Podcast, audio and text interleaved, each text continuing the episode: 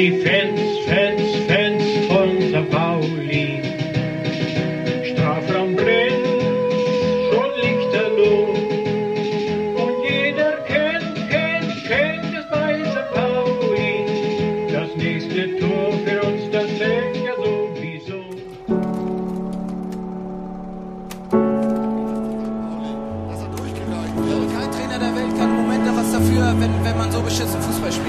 Adler kommt raus, Marin, Marin, das Tor für den FC St. Pauli. Ein großer Tag für St. Pauli und ein kämpferisch wie spielerisch verdienter Sieg.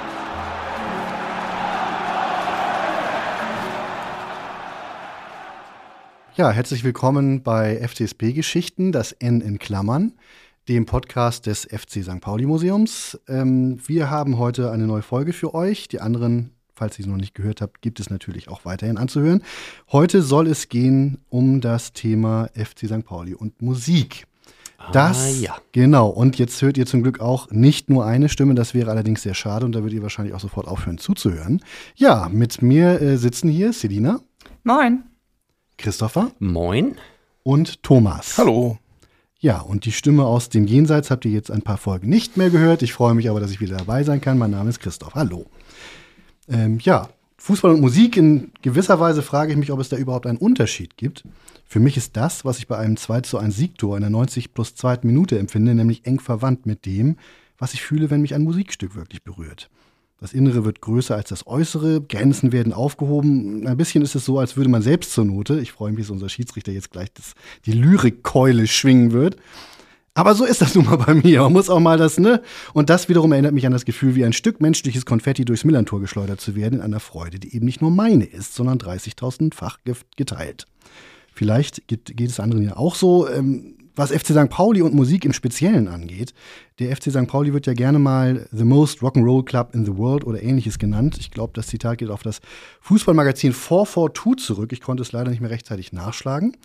Ähm, auf jeden Fall, diese ganze Rock'n'Roll-Geschichte geht sicherlich auch maßgeblich auf die Kiezbiedenzeit der 80er und frühen 90er zurück. Das kann man auch bei uns im Museum sehr schön sehen. Ähm, äh, auf die Verbindung mit der Hafenstraße, mit Punkrock und vielem anderen, die ja eben da deutlich vertieft wurde, beziehungsweise erst begann. Denn früher, in den 60ern zum Beispiel, das haben mir die damaligen Spieler erzählt, äh, da ging man nach dem Training eher nicht ins Inra oder in den Star Club, um mal den Beatles zuzuhören, sondern man ging dann eher in die Ri- Riverkasematten, äh, hörte ein bisschen Jazz und Schlager. Ähm, auch die Fab Four, die wurden nie am Millantor gesichtet. Äh, haben wir tatsächlich äh, beim Ju- Jubiläumsbuch bei den Recherchen eben auch mal gefragt. Wir haben wirklich niemanden gefunden, der da irgendetwas zu wusste. Also auch Menschen, die ihre Schlagzeuge bemalt haben und die fotografiert haben, also wirklich auch kannten.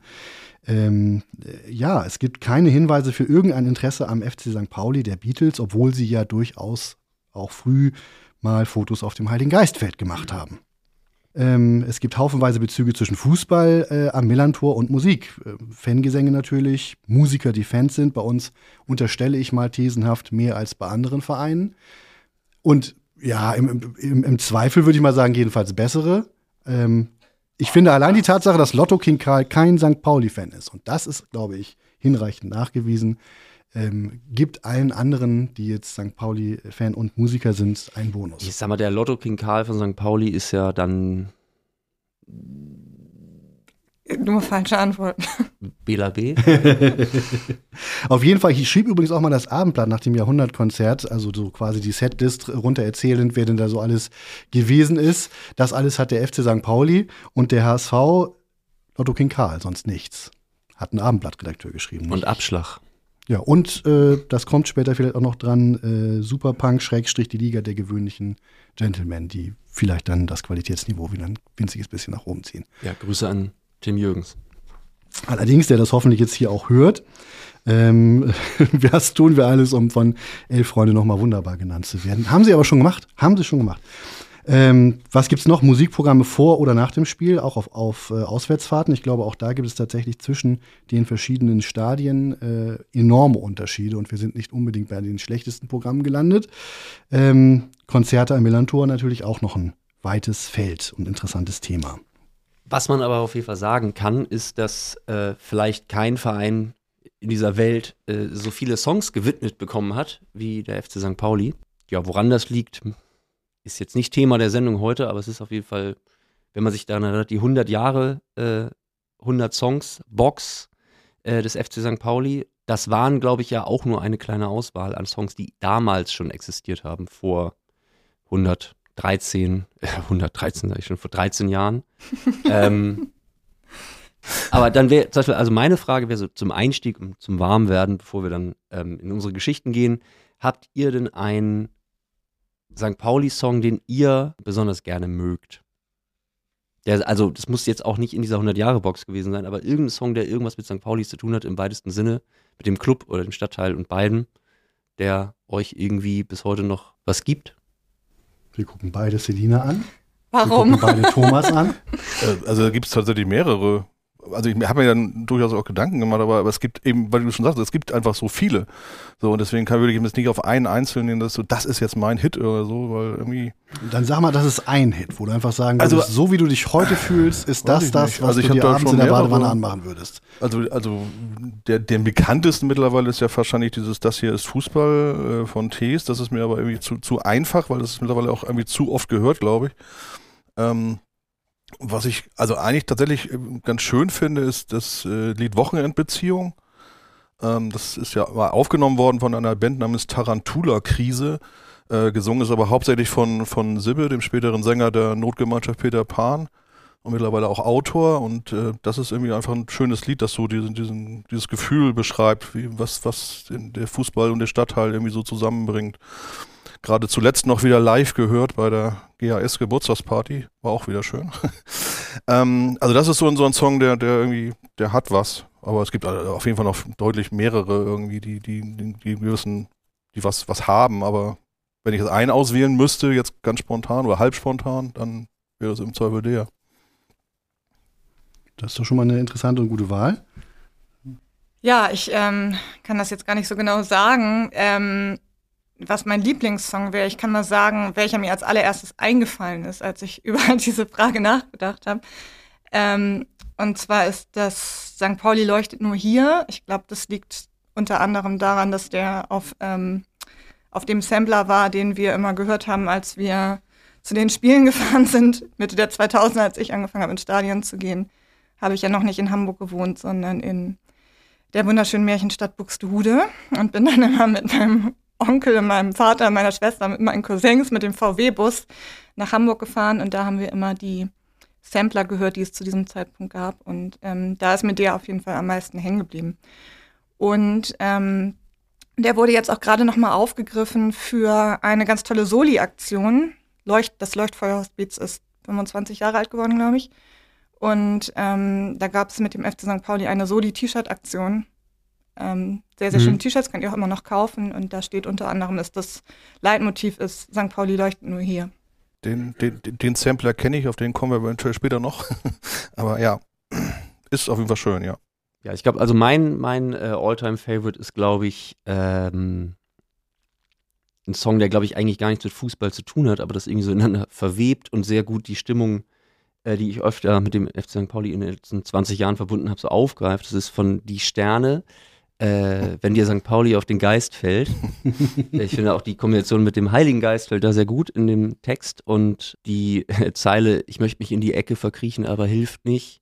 Ich möchte den ganzen Tag nur noch schreien, aber nein, da hilft nichts auf der Welt, wenn dir St. Pauli auf den Geist fällt. Das ist auf jeden Fall mein Favorite. Hm, gute Wahl. Wobei es dazu ja tatsächlich ein Musikvideo gibt, was Ja, im Stadion spielt und wo irgendwie, glaube ich, Schafe über den Rasen rennen. Also Frank Spilker fährt äh, Rasenmäher auf dem Heiligen Ja, Geistfeld und die Rest der Band ähm, spielt Dudelsack äh, in Schottenkostüm auf dem Heiligen Geistfeld, äh, auf dem Heiligen Geistfeld, auf dem, am Millantor. Und ich Hm. glaube, das so ein Video würde man heute, glaube ich, nicht mehr drehen dürfen. Am, also da würde der Greenkeeper und Andreas Bornemann wahrscheinlich die Axt rausholen, weil da Allerdings. noch Schafe übers Feld Außerdem geschickt stehen werden. diese komischen Rasenlampen, Leuchten, Geräte im Weg. Ja, stimmt. St. Pauli leuchtet nur hier. Genau. Und Hau- hau- am hau- 5 Meter Raum. hauptsächlich orange in Und das, und das ganze Viertel, wenn Ja. ein Genau. bisschen Nebel in der Luft hängt. Ja, äh, was soll ich sagen? Ich habe tatsächlich auch lange überlegt, weil das war die Hausaufgabe, einen auszusuchen. Und ich habe dann letztendlich gesagt, ach was, was soll's, scheiß drauf, Kopf durch die Wand. Thies Ullmann, das hier ist Fußball. Ist einfach so. Weil äh, jetzt, ne, und das äh, Zögern lag jetzt auch nicht daran, dass ich den Song irgendwie schlecht fände, sondern dass natürlich, wir alle wissen das, dass er so erfolgreich ist. Ähm, man kann dem Song aber, finde ich, seinen Erfolg nicht vorwerfen. Denn wenn man ihn nochmal so anguckt, als wenn man ihn ganz frisch kennenlernen würde, dann finde ich, dass es tatsächlich ein an sich stilles, von Herzen kommendes Lied. Ähm, für mich übrigens gerne auch in der Urversion ohne Streicher ähm, was sich tatsächlich mit dem FC St. Pauli beschäftigt, eigene Worte für ihn findet und ein Grundgefühl empfinde, äh, einfängt, sage ich mal, das, das ich grundsätzlich so auch immer noch empfinde. Nämlich eines ist wirklich sicher, dass die Tragik St. Pauli kennt. Äh, das scheint bei mir zumindest auch immer noch jetzt durch, wo der FC St. Pauli auf Platz 1 der Tabelle steht, wo wir plötzlich so gut Fußball spielen können, dass Schnee für uns ein Problem darstellt. Also weil wir dadurch halt jetzt nicht mehr im Vorteil sind wie früher, als die Rumpelfüßler sagten konnten, Juppie, ne? Schnee, jetzt brauchen wir nicht mehr Kunstpass spielen, was wir eh nicht können, hat man ja beim Derby, finde ich, gesehen, dass Mhm, da durchaus ja, eine ja. Verwirrung die Mannschaft durchzuckte. Naja, also eben diese Tragik und äh, die macht für mich persönlich jedenfalls die Liebe eben noch eben, eben noch tiefer. Ähm, ne? Also das ist äh, angelehnt ein wenig an die Natur der Liebe selber, sage ich, Ich mal. habe nur eine Anmerkung zu diesem Song, denn ich habe eine Textzeile noch nie verstanden und ich werde sie wahrscheinlich auch nie verstehen, ist, äh, dass Tees singt, es ist, als ob es Bier nicht in jedem Supermarkt gibt. Und ich verstehe nicht, was das bedeutet. Ich glaube, der FC St. Pauli wäre dann also das Bier, was, glaube ich, Thies Uhrmann auch sehr schätzt. Und wenn man sich vorstellt, dass es dieses göttliche Getränk nur am Millantor gäbe, dann wäre es wahrscheinlich der FC St. Pauli. Also ist tatsächlich auch die Zeile, die ich am uneindeutigsten finde, aber Vielleicht können wir ihn ja mal fragen. Ja, Tees das- bitte das- melden. das- Lä- lässt sich sicher würde einrichten. auf jeden Fall naheliegen, weil es gibt ganz sicher eine Antwort dazu. Ähm, ja, äh, übrigens äh, Honorary, Honorary Mention, ja toll, ne? Also wie es so beim Oscar so schön oder bei anderen Preisen heißt. Sie waren, sie sind, sie bleiben nie allein. Bade Live featuring Sven Brooks finde ich, finde ich auch sehr schön. So, also dieses äh, Auswärts-Song-Ding ähm, äh, finde ich also auch sehr gelungen. Äh, und abgesehen davon, jedes Geräusch, das das Millantor macht, wenn ein 2 zu 1 in der 90 plus zweiten Minute fällt. Absolut. Das ist ein Hit. T.S. Ullmann, dazu noch eine Anekdote, weil ich sie so schön finde, war mal eingeladen auf eine Fanparty von einer großen Fangruppe des FC St. Pauli. Er hat gesagt, wenn ich das jetzt richtig wiedergebe, ich hoffe, ich gebe das richtig wieder. Ähm, ich weiß ja, wegen welchem Song ihr mich eingeladen habt. Also habe ich mir gedacht, ich spiele den jetzt einfach mal zehnmal. Ja. Und das war dann sein Programm für den Abend. Kam Ich aber glaub, auch gut an. Das hat, glaube ich, auch gereicht. Ist Ja. das, warst du dabei? Ja, Hm. das war genau so. also so inklusive das Zitat auch, ja, ja. Und genau, war aber auch okay für ihn. Also auch Und für die Gäste wahrscheinlich auch. Ja, also eben, also sowohl das auch. Ja, ja, doch. Ja, klingt auch gut. Dann äh, wollen wir vielleicht äh, losen, weil es geht hier ja auch um Geschichten, die wir vorbereitet haben und nicht nur um äh, Schwelgen in welche Songs gibt es. In der Tat, äh, wir haben jemanden, der genau dafür unparteiisch hier sitzt. Das wird sich zeigen. Aber Wir haben nein. ein Heer von Notaren, was im Zweifelsfall euch auch nachweisen kann, dass die Auslosung selbstverständlich Genau die. ordnungsgemäß vonstatten geht. Ja, es sind wieder die Lose, die immer genutzt werden. Insofern sind sie schon ein bisschen abgegriffen mittlerweile. Aber äh, der erste Name ist, ich zeige es mal in die Runde, Christopher. Hooray! Ah, ja. Dann bin ich mal gespannt. Dann bereite ich das hier mal kurz vor. Ja, wenn wir gerade eine winzige Pause L haben. Left St. Pauli. Entschuldigung, eine kleine, eine kleine äh, T.S. Ullmann. No Wer, offense. wer als erstes singt in diesem Podcast, hat verloren übrigens. Ja, ähm, ich werde es nicht sein. Glaube ich. Mal gucken. Ja, also ich äh, möchte euch in meiner Geschichte auf eine, zum Einstieg auf eine kleine emotionale Reise mitnehmen. Schnallt euch an, schließt eure Augen, äh, auch an den Hörgeräten am Rundfunk. Ähm, so, stellt euch das alte Millantor vor. Ähm, ein milder Spätsommertag, ein kleiner Plausch. Wie alt? Welches muss ich mir vorstellen? Das, äh, 1946. Da, das da komme da komm ich gleich zu, da komme ich gleich zu. Da komme ich gleich zu. Stellt euch das alte Millantor vor. Schöner Spätsommertag, äh, kleiner Plausch am Kartencenter, noch ein kleines Bier oder auch 13 auf 12 verteilt am AFN-Container. Ein paar staubige Stufen hoch und der unvergessene Rainer Wulff verliest bereits die Spielaufstellung. Wir sind im Jahr 2000. Der FC St. Pauli startet gut in die Saison, trotz der Absteigerprognosen der Fachpresse. Vor unserem inneren Auge sehen wir jetzt Christian Rahn die linke Seite auf und abrennen. Marcel Rath wühlt sich durch den Strafraum und frisst Gras. Und Markus Lotter grazil wie eine Mischung aus dem Brasilianer Sokrates und Dirk von Lotzo mit SZ unterm Arm spaziert durchs gegnerische Drittel. Und ein junger Mann, der später mal deutscher Meister mit Werder Bremen werden sollte, ist die heißeste Aktie bei uns im Sturm. Ja, und auf der Gegengrade haben Longpapes Hochkonjunktur, die Toiletten sind mehr Punk als es Slime jemals war. Und wir und die Spikes der Punker, äh, neben denen wir stehen, sind gefährlich auf Augenhöhe. Und Ivan Klasnic schießt ein Tor. Und was für eins. Und was hören wir aus den maroden Stadionboxen?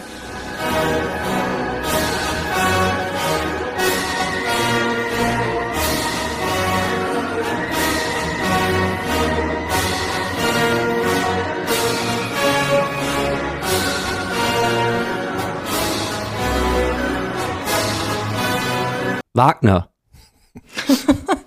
Wollte gerade sagen, das war nicht Song 2. Seit den 80er Jahren ist quasi, wie Christoph ja schon erläutert hat, Punk in der DNA des FC St. Pauli durch Hafenstraße, durch Fanladen, durch Aktionen, durch Soli-Aktionen, durch Bands, die sich mit dem FC St. Pauli identifiziert haben. Und dann läuft Wagner. Am Millantor. 2000 noch. Ja, äh, warum lief eigentlich Wagner? Und warum läuft eigentlich heute nicht mehr Wagner? Das ist ja eigentlich die große Frage. In meiner Geschichte geht es um die offizielle Tor- und Einlaufmusik am Millantor und ich nenne diese Geschichte einmal Wagner geht noch rein.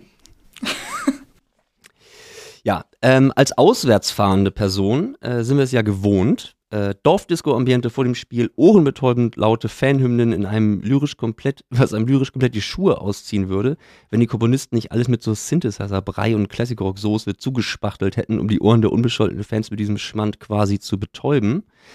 Ähm, dann ein Tor äh, und wieder wird jede Emotion durch wild gewordene Großraumdisco-Einlagen im Keim erstickt. Wer hat getroffen? Der Stadionsprecher würde es mir eh gleich achtmal ins Gesicht schreien. Ja. Ähm, dazu ein kleines Beispiel. Oh nein. Aus Paderborn? Hoffentlich nicht aus dem Volkspark. Noch besser.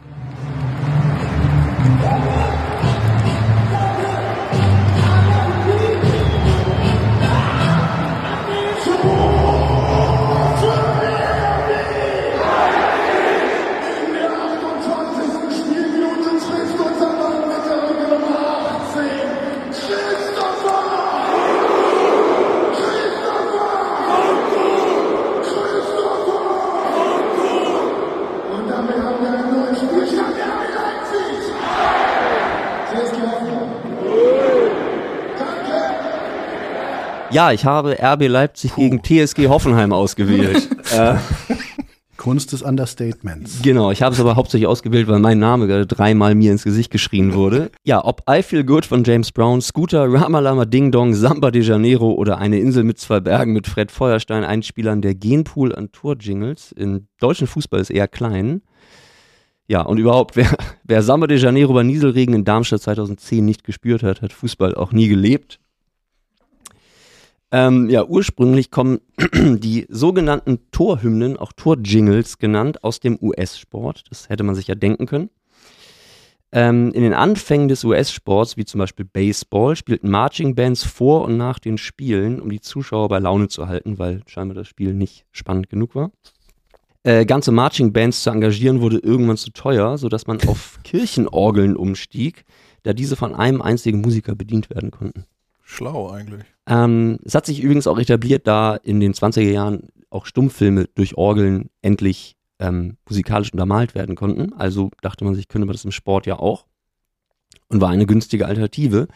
1929 wurde bei der Fertigstellung des Chicago Stadiums, der Heimat des Eishockeyteams Chicago Blackhawks, eine der größten jemals gebauten Orgeln mit in der Halle mitkonzipiert und gebaut. 3600 Orgelpfeifen. Okay. Also, das ist schon enorm. Ähm, mit der Erfindung der kompakten Hammond-Orgel 1935 konnte sich aber nun fast jedes Sportevent einen eigenen Organisten leisten. Ähm, beim Eishockey saß somit ab den 30er Jahren traditionell immer ein Organist live in der Halle, um die ZuschauerInnen mit Orgelklängen in Wallung zu bringen und quasi auch das Spiel zu kommentieren. Das klang dann ungefähr so.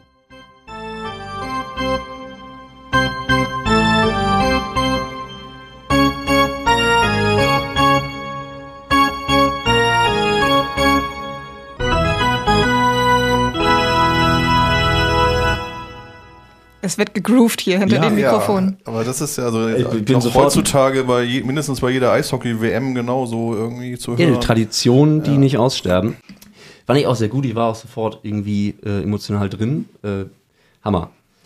Ja, äh, in Deutschland äh, wurde in den 70er Jahren erstmals Tormusik eingespielt, soweit ich das zurückrecherchieren konnte. Wir brauchten halt irgendwas Flottes, gab äh, Dieter Bierbaum, Stadionsprecher von Fortuna Düsseldorf 2004 mal zu Protokoll.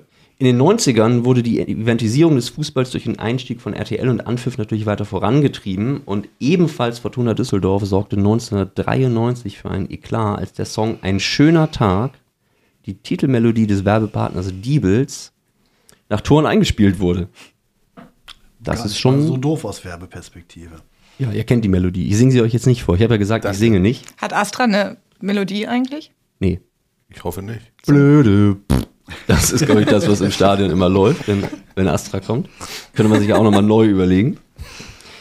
Ja, wenn ihr jetzt aber glaubt, dass die Skandale der Torjingles aufgehört hat, dass das sozusagen alles nicht mehr so relevant ist, dann habt ihr euch natürlich geirrt. 2021 hieß es in der Presse Torhymnen-Eklat in der Bundesliga. Beim 4-0-Derby-Sieg von Bayer Leverkusen gegen Mönchengladbach spielte die Stadionregie beim Tor zum 4-0 Endstand statt dem sonst typischen Rocking All Over the World von Status Quo lieber Maria I Like It Loud in Klammern Döp Döp Döp Song von Scooter. Die Torhymne von Borussia Mönchengladbach. Aua. Ein Skandal, der bis in die Geschäftsetage des Bundesligisten ging. Max Eberl, Sportdirektor der Borussia, bestätigte, wegen der Torhymne ha, habe ich mit Rudi Völler telefoniert. Er hat sich dafür bei uns entschuldigt. Ja. Kam mal raus, was denn da ist, der irgendwie der Knopf verrutscht oder, äh, oder was? Äh, Also der, der nicht der, der, ähm, ne? Rudi Völler, Rudi Völler hat gesagt, Bayer Leverkusen hätte es eingeführt, dass man pro Tor andere Songs spielt. Dass dann aus Versehen dieser natürlich nur auf Borussia Mönchengladbach gebrandete, toll handverlesene Emotio Emotionsgassenhauer Maria I Like It Loud dann gespielt wurde, ist natürlich unglücklich. Ähm, ja, vielleicht auch aus Konsequenz nach diesem Eklat änderte Bayer Leverkusen 2023 seinen Torjingle. Ähm, statt abgeschmackten Stadionrock von Status Quo aus dem Jahr 1977 werden Fans unterm Bayerkreuz jetzt von ATC mit ihrem You Dance It Around the World aus ihren Sitzschalen gerissen. Ich weiß nicht, ob ihr den Song noch im Kopf habt. Der, Ähm, die treffen ja dieses Jahr recht Kopfmusik. häufig, aber ist mir auch nicht aufgefallen, ehrlich gesagt. ja, es ist auf jeden Fall nicht Daft Punk mit Around the World, das wäre ja irgendwie äh, hip, sondern es ist ATC. Wir werden den in den Show Notes verlinken. Ach was. ist ein wunderbarer Song aus dem Jahr 2000. Überhaupt absolut fresh. Kann man mal neu in die Stadionregie mit aufnehmen. Klingt irgendwie wie so eine USB-Stick-Marke, die dann irgendwie so eine günstige ATC oder so. Ist, aber- ist ähnlich. Ja. Ist ATC eine Abkürzung für irgendwas? ja, bestimmt. Around the. Clock. Wer weiß. Ich wir Äh, ATC-Experten und Expertinnen bitte melden. Wir sind gespannt, wofür ATC steht. Ja, aber äh, von der Bayer Arena gehen wir jetzt zurück ans Millantor. Ähm, Nochmal zum Thema Torhymne und diesmal, wie war das eigentlich bei St. Pauli? Und wie ist es bei St. Pauli? In den drei Jahren Bundesliga von 1988 bis 1991 gab es keine reguläre Tormusik am Millantor. Äh, dafür wurde vor den Spielen oftmals ein Bundespotpourri an St. Pauli-related Songs gespielt. Ich sage nur 1 zu 0 am Millantor. 1 zu 0 St. Pauli vor, 2 zu 0 am Millantor. Fliegt der Ball zur Reeperbahn, fangen wir von vorne an. Hit. Hit. Ist wirklich ein Hit. Ab etwa äh, 1992 wurden Tore dann unregelmäßig mit einem Gassenhauer gefeiert, den ich euch nicht vorenthalten möchte. Aber an dieser Stelle wird es jetzt selbstreferenziell, vielleicht fast schon Meta, denn ähm, in unserer Folge Nummer 7 über Politik am Millantor kam es zu folgendem Schlagabtausch, den ich jetzt einspielen werde. Also wenn ihr jetzt unsere Stimmen gleich hört, dann sind das eingespielte Stimmen von einer alten Folge. Lasst euch nicht verwirren. Präzis dessen Flanke. Leonardo Manzi.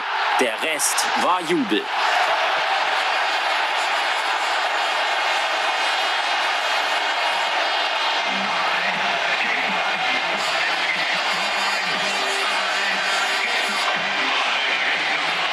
Ja, einer geht noch, einer geht noch rein, beziehungsweise nein, äh, es ging keiner mehr rein, es blieb beim 1 zu 0. Und was ihr nicht sehen könnt, weil das hier ein Podcast ist, Thomas hat gerade im Hintergrund auch noch mal ein bisschen wieder mitgejubelt bei der, beim Spielbericht. Ich will auch noch mal, wir machen dann irgendwann noch mal über die äh, seltsamsten Tormusiken äh, des FC St. Pauli vielleicht noch mal eine Sendung, denn einer geht noch rein, ist auch äh, glücklicherweise ausrangiert. Und here we go, hier sind wir. Ich möchte dazu sagen, dass ich äh, mich eher äh, darüber gefreut habe, dass ein Tor gefallen ist und weniger über die Tormusik. Das wollte ich hier nochmal festhalten, bitte. Thomas ist also Fan von Einer geht noch rein, habe ich richtig Das verstanden? ist immer noch falsch. Aber seht ihr so, alles baut hier in diesem Podcast aufeinander auf. Ja, Ähm, darf ich auch nochmal aufbauen. ATC heißt übrigens A Touch of Class. Aber nur ein Touch. ja. Er hat jetzt fast die Spezi wieder ausgespuckt. ja. A touch of class. Auch, Ja, das heißt wörtlich eine Prise Schulunterricht. ja. Nur so kann es gemeint sein. Möglicherweise. Ein Gagfeuerwerk wieder. Ein Gagfeuer, ein Gagfeuerwerk. Also ganz genau lässt es sich nun nicht eruieren, ähm, aber Mitte ähm, der 90er wurde das eingangs erwähnte Wagner-Stück dann endlich gespielt, wenn Kai Stisi ein Tor geschossen hat. Wie es dazu kam, äh, lässt sich nicht klären. Ähm, der Walkürenritt von äh, Wagner gehörte aber gefühlt bei jedem deutschen Fußballverein zum Standardrepertoire. Ja, ein amerikanisch-jüdischer Schauspieler sagte mal, äh, immer wenn ich Wagner höre, habe ich das Bedürfnis, in Polen einzumarschieren. So viel zum Thema Wagner. Ja, wir springen also jetzt mal zurück in die Saison 2000, 2001. Erstes Spiel der Rückrunde. Und endlich war es soweit. Das erste Mal Song 2 am Millantor. Preisfrage. Wer durfte als Spieler das erste Mal zu diesem Song ein Tor bejubeln?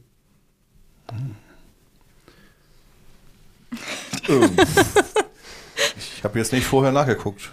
Weil es sollte ja eine Preisfrage sein. Das wäre ja zu einfach gewesen, dann nachzugucken. Christian Richtig. Rahn. Du sagst, Christoph sagt Christian Rahn, was sagst du?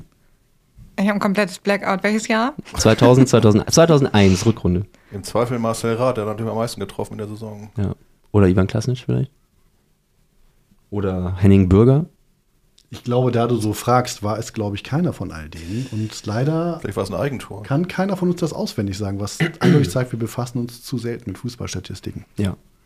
Es war natürlich Dirk von Lotzo, äh, Entschuldigung, Markus Lotter, natürlich. Ah, wunderbar. Mit einer direkt verwandelten Ecke gegen den MSV Duisburg am 18. Februar 2001. Dann hätte man doch jetzt wenigstens Chopin spielen können, der war ja nun auch Pianist.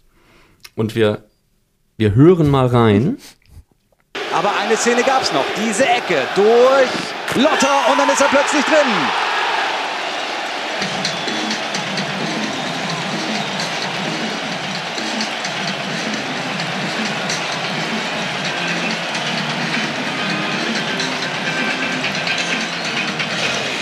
Ja, wir Wie kennen immer. es alle. Wie immer zu früh.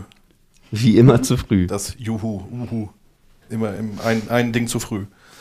Richtig. Und auch immer über ähm, zeitlich dezent versetzte Stadionboxen auch immer mit so einem ganz seltsamen Delay versehen. Auch das, aber was ich irgendwie irgendwie einigermaßen erstaunlich finde, ist, ist äh, ich kann diesen Moment nämlich nicht genau erinnern.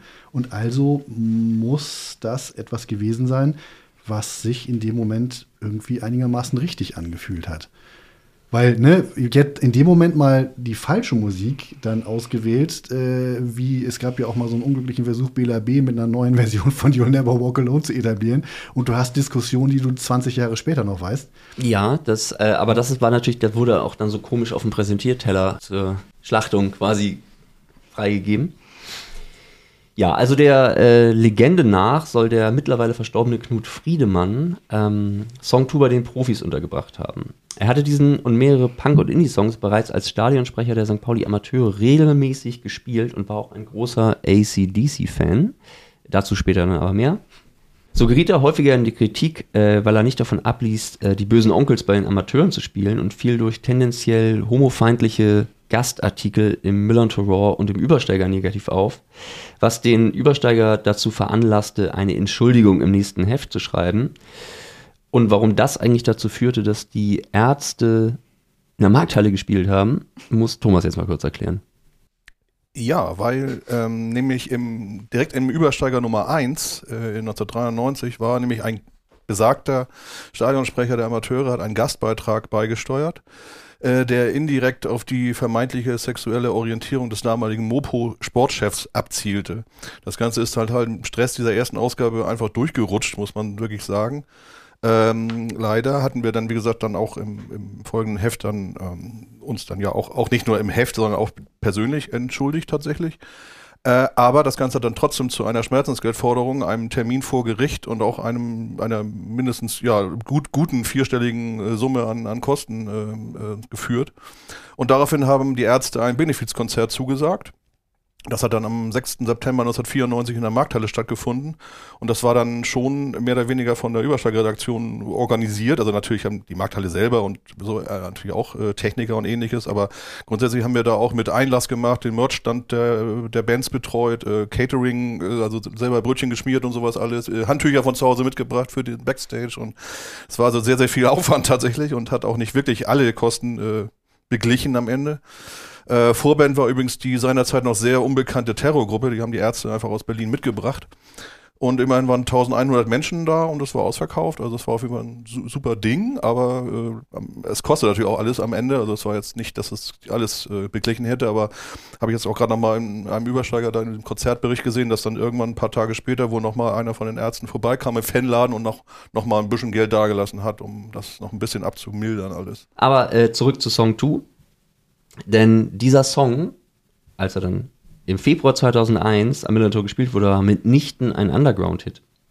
Die Band Blur um Frontmann Damon Albarn veröffentlich veröffentlichte im April 97 den, einen Song namens Song 2 äh, mit der Begründung, dass, dass der Song Song 2 hieß, weil man keinen besseren Namen hatte. Also blieb es bei Song 2. Äh, der Song sollte eine Persiflage auf die Post-Nirvana Grunge-Rock-Welle in den USA sein. Laut Gitarrist Graham Coxon dauerte die Aufnahme nur etwa vier Stunden. Damon Albarn improvisierte einen dadaistischen Text. Dieser sollte später noch in etwas Sinnvolles geändert werden, aber dazu kam es dann auch nicht mehr. Ähm, deshalb darf man bis heute äh, Huhu sagen und danach sich solche wunderbaren Zeilen anhören wie I got my head checked by a jumbo jet. It wasn't easy, but nothing is. Aus Versehen große Lyrik. Ja. Und entgegen der Erwartung der Band war das Label komplett begeistert von diesem Song. ähm, von dieser, ja, komplett rough, roughen Grunge-Persiflage mit Nonsense-Lyrics. Der Song ist auch stilistisch relativ untypisch für die Band. Doch Song 2 wurde einer der größten Hits der 90er Jahre. Ob Toyota, BMW oder Pentium 2 Prozessoren. Der Song lief einfach überall in der Werbung.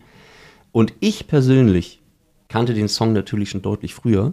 Und nicht, weil ich cool bin, sondern, sondern weil ich FIFA 98 gespielt habe. Das legendäre FIFA 98 mit Song 2 als Titeltrack und Werner Hansch als Kommentator. Oha. Gänsehaut. Nein, ich habe natürlich nicht das Album gekauft, sondern ich habe FIFA 98 gespielt. Und das wird wahrscheinlich auch ein paar anderen Hörern oder HörerInnen hier auch äh, so gehen. Ja, aber ob es aber heute noch Torjingles ähm, braucht, sei mal dahingestellt. Anders als ein euphorischer Torjingle hat eine Einlaufmusik ja eher was Dramatisches. Es soll Spannung aufbauen, den Gegner einschüchtern oder irritieren. Ähm, als eher irritierendes Beispiel fällt mir da zum Beispiel eine Auswärtsfahrt 2006 zu den Kickers Emden ein. Good old Regionalliga Nordtimes, sage ich dazu nur. Äh, Man fährt also gefühlt äh, sieben Stunden nach Ostfriesland äh, in das gefühlt kleinste Stadion der Welt. Und ich glaube, es waren 5000 Zuschauer da. Ähm, ich glaube, an manchen Stellen war das Stadion so eng, äh, dass es eigentlich nur vier Sitzreihen gab und dann war schon die Stadionwand. Die Spieler betreten also den Rasen in dieser Perle Ostfrieslands und was ertönt? Star Wars. Das war definitiv so irritierend, dass wir nur 1-1 gespielt haben. Das, das wird der Grund gewesen sein. Das, anders kann ich mir das nicht erklären. Das Gegenteil wird ja vom Millantor berichtet. Einschüchternd, bedrohlich und sehr, sehr laut. Wir hören mal rein.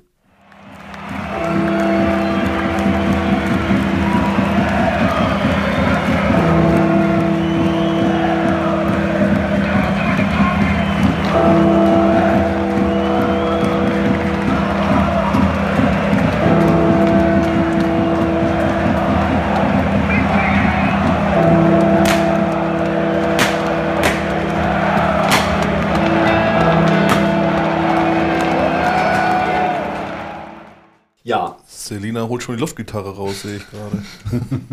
Ja, wir wissen alle, um was es sich handelt. Es handelt sich um Hell's Bells von der australischen Rockband AC/DC. Der Song erschien im Oktober 1980 als B-Seite der Hitsingle What Do You Do for Money, Honey? Ähm, der australischen Band AC/DC.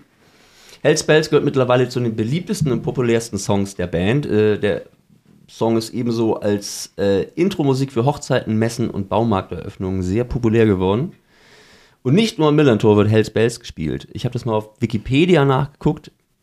Wie aktuell das ist, ist natürlich immer so eine Frage. Aber folgende Sportler oder Vereine nutzen Hells Bells als Einlaufmusik. Der FC St. Pauli, der FC Winterthur, eine Zeit lang der FC Schalke 04, Austria Wien, die Eishockeymannschaft SC Bern, äh, die Eishockeymannschaft EHC Red Bull München, die Rollstuhlbasketballer des ersten FC Kaiserslautern und Vitali Klitschko. Lieg, liegen wir jetzt dann richtig oder liege zumindest ich richtig, wenn ich vermute, das hat aber dann schon der FC St. Pauli initiiert? Das So würde, ich, würde ich auch so, würde ich auch so äh, annehmen. wie auch die Popularisierung von You Never Walk Alone im äh, deutschen Fußball, wo, glaube ich, doch zumindest der FC St. Pauli vielleicht nicht die einzige, aber doch eine wichtige Rolle hatte. Wir hatten zumindest die einzige, wir hatten zumindest die einzige Punkrock-Variante davon.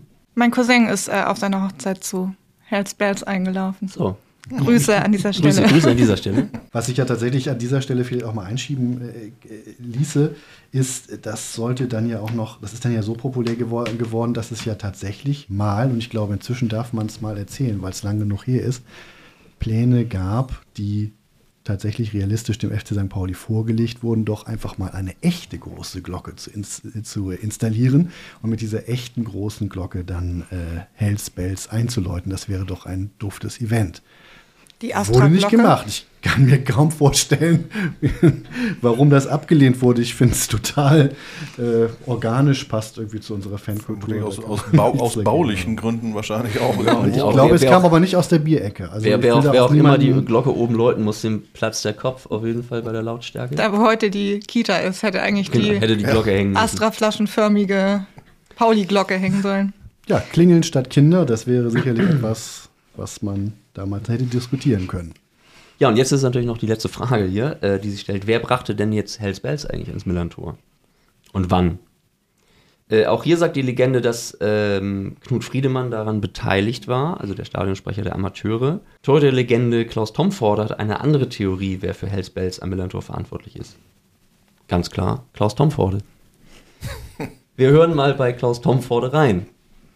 Genauso toll finde ich es, äh, äh, dass es immer noch unsere Einlaufhymne gibt. Ne? Und äh, die ich damals in der Marketing mit praktisch dann ausgesucht habe. Naja, also da waren ein Mitarbeiter und ich, wir sind ins Stadion gegangen und er hat sich dann oben dann die Mucke gesucht und hat dann ein paar Songs gespielt und ich bin dann im alten Stadion dann eingelaufen. Und dann nur wir beide im Stadion. Und dann hat, hat er mich gefragt, was ist es? Habe ich gesagt, das. So. So, und äh, äh, das war Hansi Rösch und meine Wenigkeit. So. Und äh, so ist es halt abgelaufen. Wir haben es halt so gemacht. Ein paar Songs hat er dann gespielt. So, sag ich, ich muss es ja spüren auf dem Platz. Und ich habe ja dann die Erfahrung gehabt, was ich alles gespürt habe. Und dann dieses Einlaufen und dann, das war's. Ne?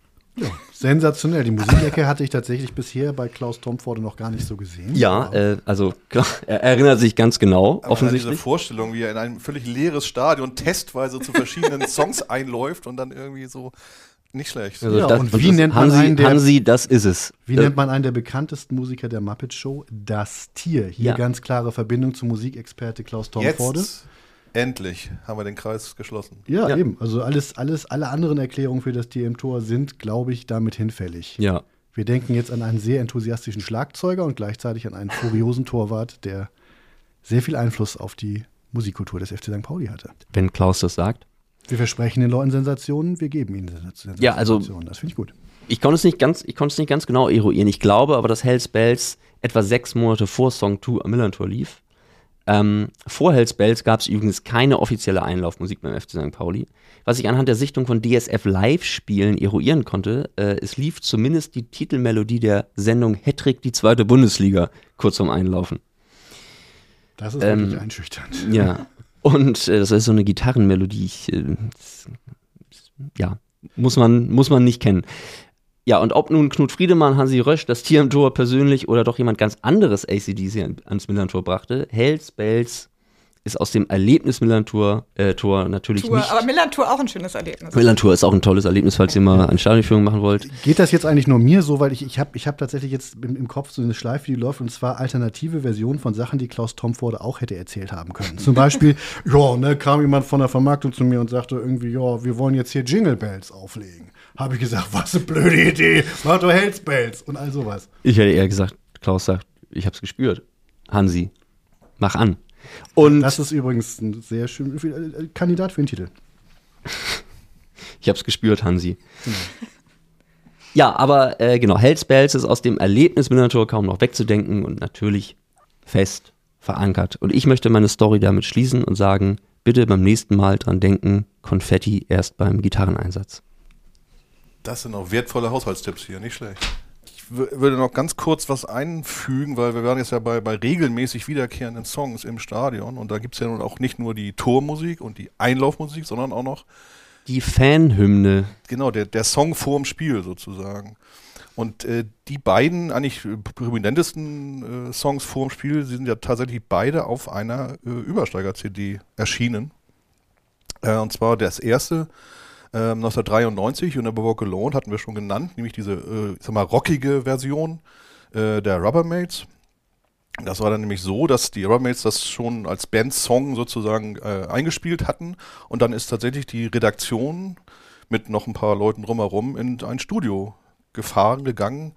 Ich glaube, es war irgendwo in Altona oder ich weiß nicht mehr genau und da haben wir dann eben einfach dieses äh, Lied aufgenommen, äh, also nee, nicht das Lied, den Chor aufgenommen, den Chorgesang und äh, einfach nur dieses äh, Walk on und so weiter. Ne? Aber die Übersteiger-Redaktion hat den, war der Chor? Ja, genau. Also du bist auf. Ich bin da zu hören im. Prinzip, ja, genau. Doch, ich habe dich jetzt nachträglich höre ich dich ganz klar Ähm, raus. ja, also äh, der, der Chor, also das, was wir aufgenommen haben, wurde dann, glaube ich, nochmal verdoppelt oder sogar verdreifacht, um das ein bisschen voluminöser klingen zu Klassische lassen. Studiotricks. Genau, und man hört, glaube ich, auch, also das, wenn man es ganz bis zum Ende hört, ich habe es jetzt noch nicht mehr angehört, im, im Vorwege nicht mehr geschafft, aber ich glaube, ganz am Ende hört man so ein Klingen im, im, Aus, Ausklang des Songs. Und das war, waren aneinander gestoßene Bierflaschen, weil da, da wurde es nämlich eine Kiste Bier hingestellt, so ähm, zum, zum Warmwerden. Und äh, dann hatten wir doch während des Singens diese Flaschen in der Hand. Und am Ende hört man noch so ein Klingen.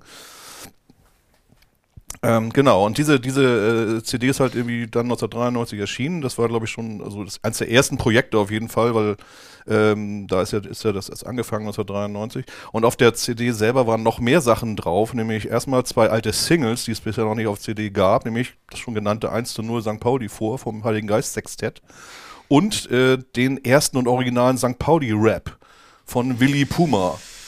Auch eine ganz Bitte heiße nicht Nummer. anmachen jetzt. Okay, ich, ich, ich nehme den Finger wieder vom, vom Knopf. Und was da noch drauf ist, und das haben wir zum Teil ja schon ganz am Anfang gehört, nämlich zwei Songs auf der Hammond-Orgel gespielt von Martin Bernit.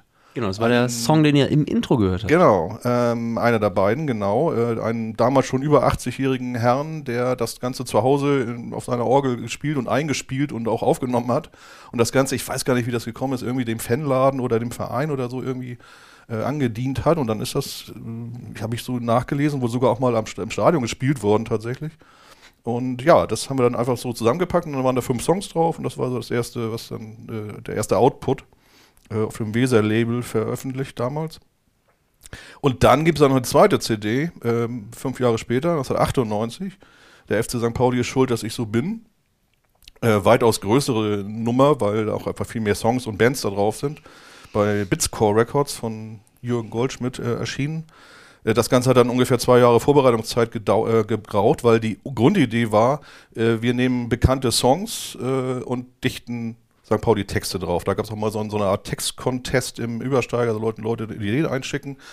Das Ganze ist aber dann ein Problem gewesen, weil äh, die rechte Frage natürlich, äh, das Problem war einfach, diese Songs zu kriegen und, und sie umdichten zu dürfen. Also der Einzige, der tatsächlich sofort Ja gesagt hat, war Rudi Carell. Ähm, und deswegen gibt es da eine umgedichtete Version von äh, Wann wird's mal wieder richtig Sommer tatsächlich. Wie, wie, wie hieß die umgedichtete Version? Äh, die, die heißt Halten Sie mich für verrückt. Also das ist der Songtitel, hat jetzt aber von No Respect, eine Ska-Punk-Band aus Göttingen, die haben das eingespielt. Äh, wann stehen wir mal wieder im Stadion oder irgendwie heißt das dann, glaube ich, im, im eigentlichen. Aber auf jeden Fall, das, Ah, das ja. ging sehr einfach. Einige andere Sachen waren schwieriger. Ein paar äh, Songs sind dann auch drauf, die, die auf Originalen beruhen. Aber letztlich ist es dann eher dazu gekommen, dass, es, dass die Bands, die wir da angefragt haben, das waren eigentlich alles Bands mit St. Pauli-Bezug, äh, eigene Songs halt eingespielt haben. Teilweise haben wir denen Texte geschrieben. Das ist dann auf der, in, in den äh, Credits äh, eher etwas äh, verschlüsselt meistens drin, aber teilweise hat die Redaktion halt Texte geschrieben äh, für einige der Songs. Zum Beispiel der bekannte Turbo Negro Song. ähm, aber was ja vor allen Dingen drauf war, eben, äh, war dann eben das Herz von St. Pauli in dieser Fantastics-Version, die heute noch im Stadion läuft, immer vor den Spielen, und die war da halt auch drauf. Äh, und insofern, und das von, von den, vorhin von Celina erwähnte äh, St. Pauli leuchtet nur hier, ist da nämlich auch drauf, in der Originalversion von Elf, dann auch sein Solo-Projekt, später von Slime auch nochmal aufgenommen worden. Genau, das, das haben wir nämlich auch. Da waren wir zusammen mit ein paar Leuten im, im Marquis noch damals, Club, Live-Konzert von Elf und dann hat er das, den Song gespielt, der war noch relativ neu und dann haben wir gesagt, "Ah, den müssen wir haben. Also das war dann eher so, und danach wurde er dann äh, auch genehmigt sozusagen, dass wir den haben durften. Ähm, genau, aber ansonsten wurden das, äh, hat ein Redaktionsmitglied, Thilo nämlich, hat selber noch einen eigenen Song mit seiner damaligen Band äh, eingespielt. Äh, dann Sven Burks hat eben einen Song ja mit eingesungen, den hat Christoph vorhin schon erwähnt, der auf, äh, auf einem But Alive Song basiert. Da wurde dann die, die, die bestehende Instrumentalspur genommen und Sven hat da drauf sozusagen gesungen dann. Äh, ja, und dann, was ja noch auf dieser CD ist, äh, sind äh, zwischen den Songs sind dann noch so äh, Fangesänge drauf. Ähm, so als, als Lückenfüller kann man sagen. Und das hat ja damit zu tun, dass damals ja doch der, der Block 1, sprich die Singing Area, recht frisch war, so ab 1997. Und wir dachten, das muss natürlich auch mit auf diese CD.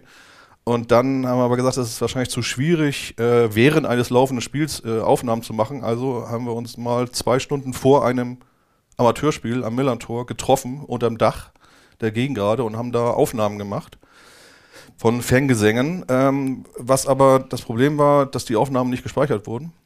Das heißt, man musste sie leider nochmal treffen. Oh, das ist ja blöd. Ziemlich blöd. Ähm, also ich finde im Nachhinein, man hört es auch, dass das jetzt nicht live sozusagen während eines Spiels aufgenommen wurde, sondern, also schon live, aber eben äh, extra. Also das ist, klingt ein bisschen steril alles. Da fehlt so diese Atmosphäre drumherum ein wenig, aber nun gut. Ähm, ja, und im November gab es dann sogar noch eine große Release-Party. Ähm, da haben wir uns dann an die, an die damaligen Jack Daniels-Partys im Docks rangehängt, was den Vorteil hatte, dass Jack Daniels alles bezahlt hat und auch die Bands und so alles bezahlt hat. Und ähm, mussten, mussten das nur bewerben und hatten da einen schönen Abend.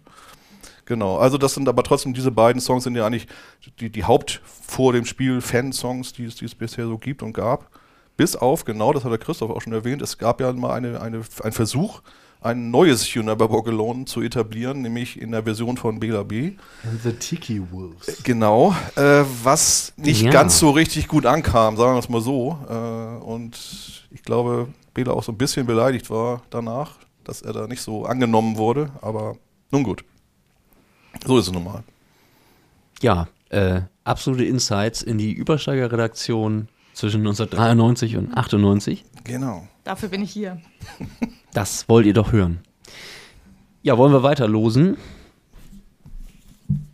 Ja, mach ich, mach ich, mach ich.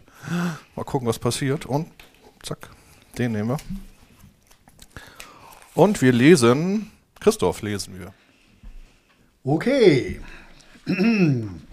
äh, ich äh, habe mich mit denkwürdigen Konzerten befasst. Äh, das war tatsächlich zum Teil für mich auch erstaunlich. Ähm, heute gibt es das ja nur noch sehr selten, dass am Millantor sta Konzerte stattfinden.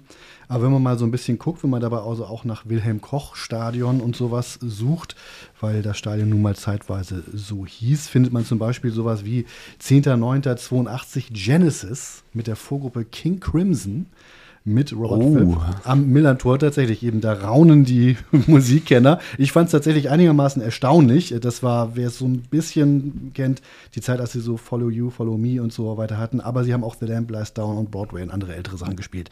Äh, Thomas hat immer Angst, dass ich jetzt alle Lieder miterzähle, die gespielt wurden. Werde ich nicht tun.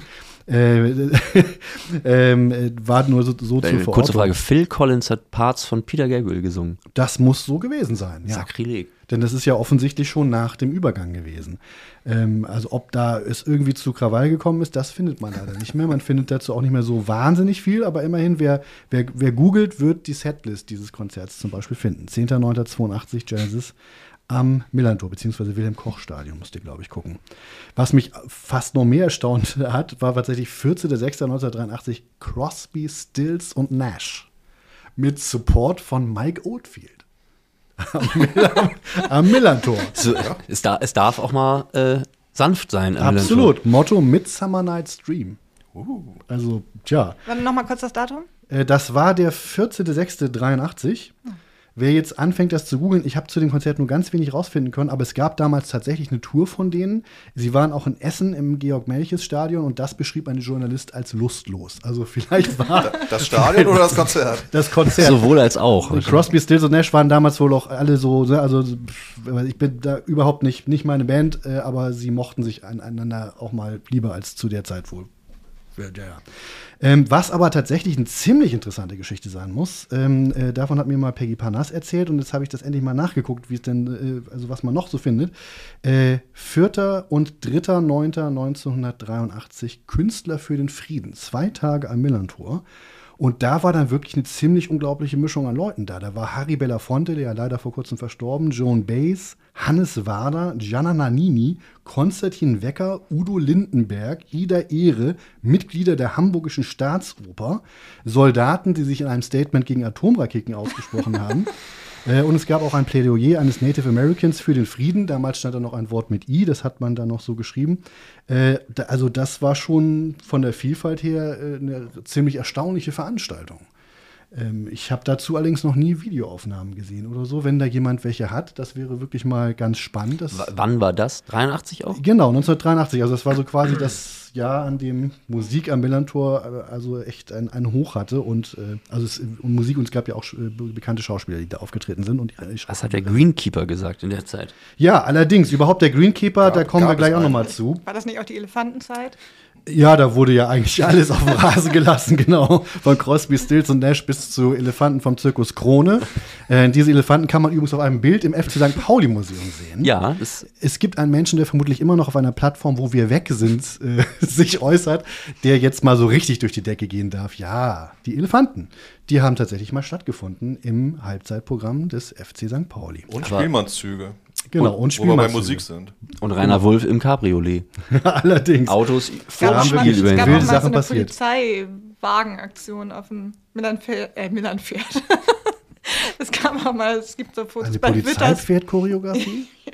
Zur Musik? Nee, so eine, so eine irgendwie Polizeiautos Ja. mitten auf dem Rasen Aktion. Das würde heute bestimmt auch gut ankommen. Vor, vor dem Spiel. Kannst du da mehr zu sagen, Thomas? Ich weiß nur, dass wir das, die Fotos auch im Archiv haben, welche davon. Und was war das Gewinnspiel der Polizei? Das weiß ich jetzt so nicht, aber es, es was? gibt, das war, muss ein A-Jugendspiel, glaube ich, gewesen sein, in so deutsche Meisterschaft 1981 oder sowas in der Ecke. Es ist ja immer eine gute Idee, mit Autos nachgucken, aber das vor dem Spiel über den Rasen zu fahren. Genau. Das, das ist zum Thema richtig gut fürs Polizeieinsatz im. Stadion. Genau. Einfach mit, dem, mit, dem, mit der Wanne auf den Rasen. Also, ja, eben viel, viel passiert. Also natürlich, Künstler für den Frieden war damals natürlich eine sehr, sehr ernste Sache, muss man an der Stelle auch mal sagen. Die Leute waren natürlich dann also auch besorgt, was da NATO-Doppelbeschluss äh, anging, was Raketen- und Atomkriegsgefahr anging. Ähm, äh, auch ein ernstes Anliegen war tatsächlich dann, ein kleiner Sprung, 7.9.91 hinter dem Viva St. Pauli Festival. Auch das kann man sich natürlich bei uns im Museum ein wenig anschauen. Äh, kurz nach dem Abstieg natürlich dann auch, aber deswegen wurde es nicht organisiert, sondern es ging von Hafenstraßenbewohnern aus, äh, die das mit Fans des FC St. Pauli und anderen Anwohnern organisiert haben, ähm, eben gerade auch um in der Öffentlichkeit äh, einen Schritt auf die Leute zuzumachen. Und äh, ein positives Statement für die Hafenstraße wurde dann da auch daraus. Es war nicht nur sehr, sehr gut besucht, es waren halt eben auch wieder äh, unglaublich bunte Mischung an, an, an Menschen da, die Musik gemacht haben. Rio Reiser, Achim Reichel, Goldene Zitronen, Slime, die Toten Hosen und so weiter und so fort. Ähm, das war auch etwas, wo, glaube ich, viele Leute auch immer noch gerne dran zurückdenken. Ich war leider nicht dabei. Ebenso wenig übrigens auch 1998, da wurde es dann wieder anders. Das war dann jetzt kein politischer Hintergrund mehr, das war dann wohl eher ein Werbehintergrund, die Vans Warped Tour. Also, ne, von. Nicht schlecht. Nicht, wer war Headliner? Ähm, tja, Bad Religion würde ich sagen. ähm, es, Bad Religion, die Toten Hosen, Pitch Shifter, 5 Sterne Deluxe und ähm, äh, Cherry Poppin' Daddies. Das klingt ja ganz fantastisch. Die höre ich mir dann später mal Vielleicht an. waren die ja auch der Headliner. also ich habe echt keinen, sie hatten glaube ich mal so einen Hit, aber es fällt mir wirklich nicht mehr ein. Das war übrigens dasselbe Jahr, an dem auch mal die Reeperbahn gesperrt wurde für ein kostenloses Smashing Pumpkins Konzert. Daran erinnere ich mich, ja. Ja, also das war so die Zeit, als Remi Demi noch erlaubt war. ähm, und äh, heute greift natürlich äh, das Bezirksamt Mitte bekanntlich gnadenlos durch, es sei denn, es geht um Kirmes-Techno auf dem Heiligen Geistfeld oder irgendwie sowas. Da irgendwie nicht so ganz, aber naja. Äh, Hip-Hop-Festivals 2000, 2001 äh, auch heute irgendwie kaum noch denkbar. Flash 2000 war tatsächlich damals ein ganz großer Moment für die Hamburger Hip-Hop-Szene, eben auch gerade als Statement deutschlandweit. Also damals hatte Hamburg dann ja auch wirklich ein Hoch, was das anging. Und da waren, dann, waren sie dann natürlich alle. Ne? Deichkind, Fettes Brot, absolute Beginner, fünf Sterne, Deluxe und so weiter und so fort. Das Abendblatt hatte es dann auch entdeckt und sagte, in Eimsbüttel wird zu harten Beats so intelligent gereimt wie in Brooklyn.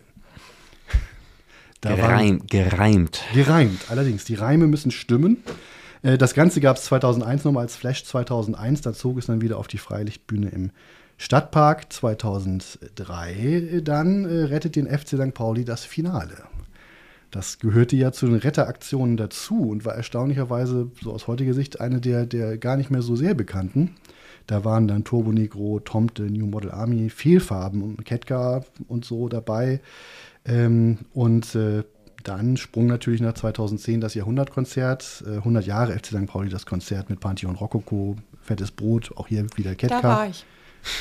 Da war Ich war ich, auch dann mal tatsächlich wo endlich dabei. auch mal. Da war ich auch.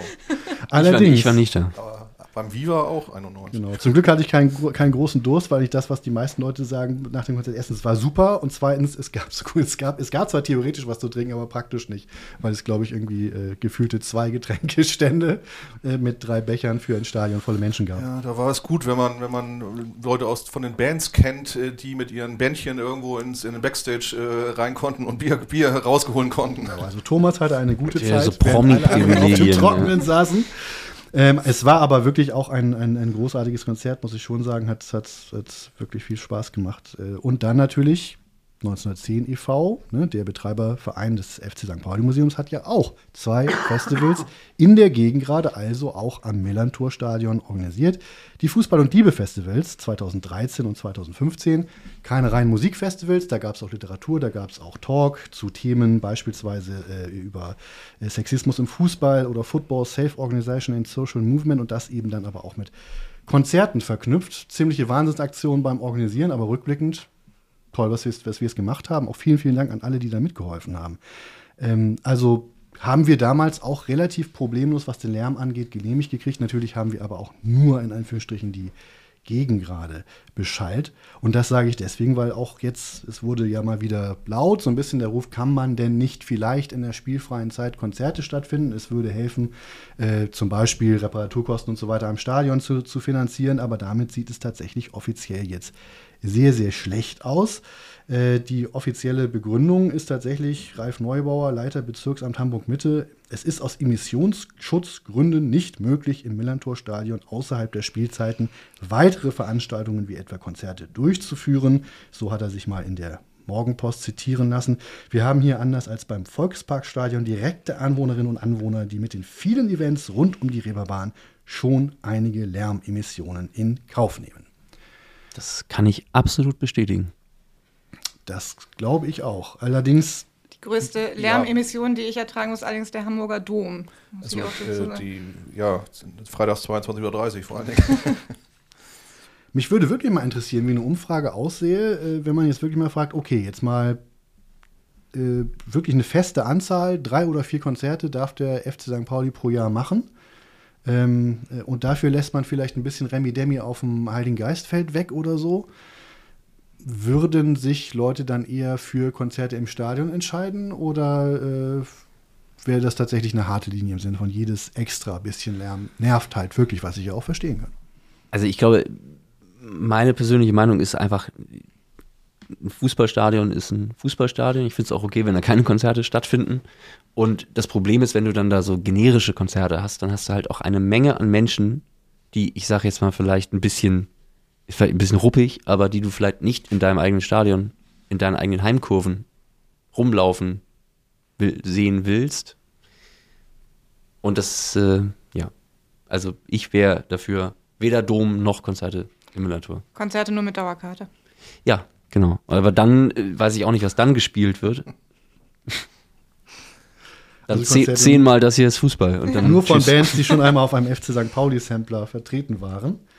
Das könnte ja auch eine Regel sein. Ich weiß tatsächlich nicht, wie viele Einnahmen dem FC St. Pauli da entgehen und wie man das dann auch gegenrechnet mit anderen Dingen, die dann ja äh, auch noch zu berücksichtigen sind. Äh, ne? Also Rasen muss wiederhergestellt werden, wobei, glaube ich, das Argument war, das kann man ja gerade auch machen, wenn man kurz bevor man sowieso einen neuen Rasen verlegen würde oder so. Ähm, so sieht es jedenfalls im Augenblick aus, aber so war es eben damals noch nicht. Und ein Konzert, da saßen sie bestimmt, vielleicht saß die oder der eine oder andere ja da auch schon jetzt am Mikrofon und sagte, Moment, da fehlt doch eins. Allerdings, da fehlt natürlich eins. Und vielleicht hat die heutige Vorsicht, was Konzerte am Millantor angeht, auch ein kleines bisschen damit zu tun. Der lauteste Roar, den es jemals gab, Prince am Millantor. Das muss natürlich auch genannt werden. Das ist, finde ich, von allen denkwürdigen Konzerten das denkwürdigste. Auch da muss ich echt zugeben, nein, ich war leider nicht dabei. Irgendjemand hier? Nein. Nein. Also, äh, ja, aber so war das. Prince hat tatsächlich gleich zweimal hintereinander am Millantor gespielt, am 30. und am 31. August 1988, was bekanntlich ja auch die legendäre Erstligasaison war, nach dem Sensationsaufstieg, den damals keiner erwartet hatte.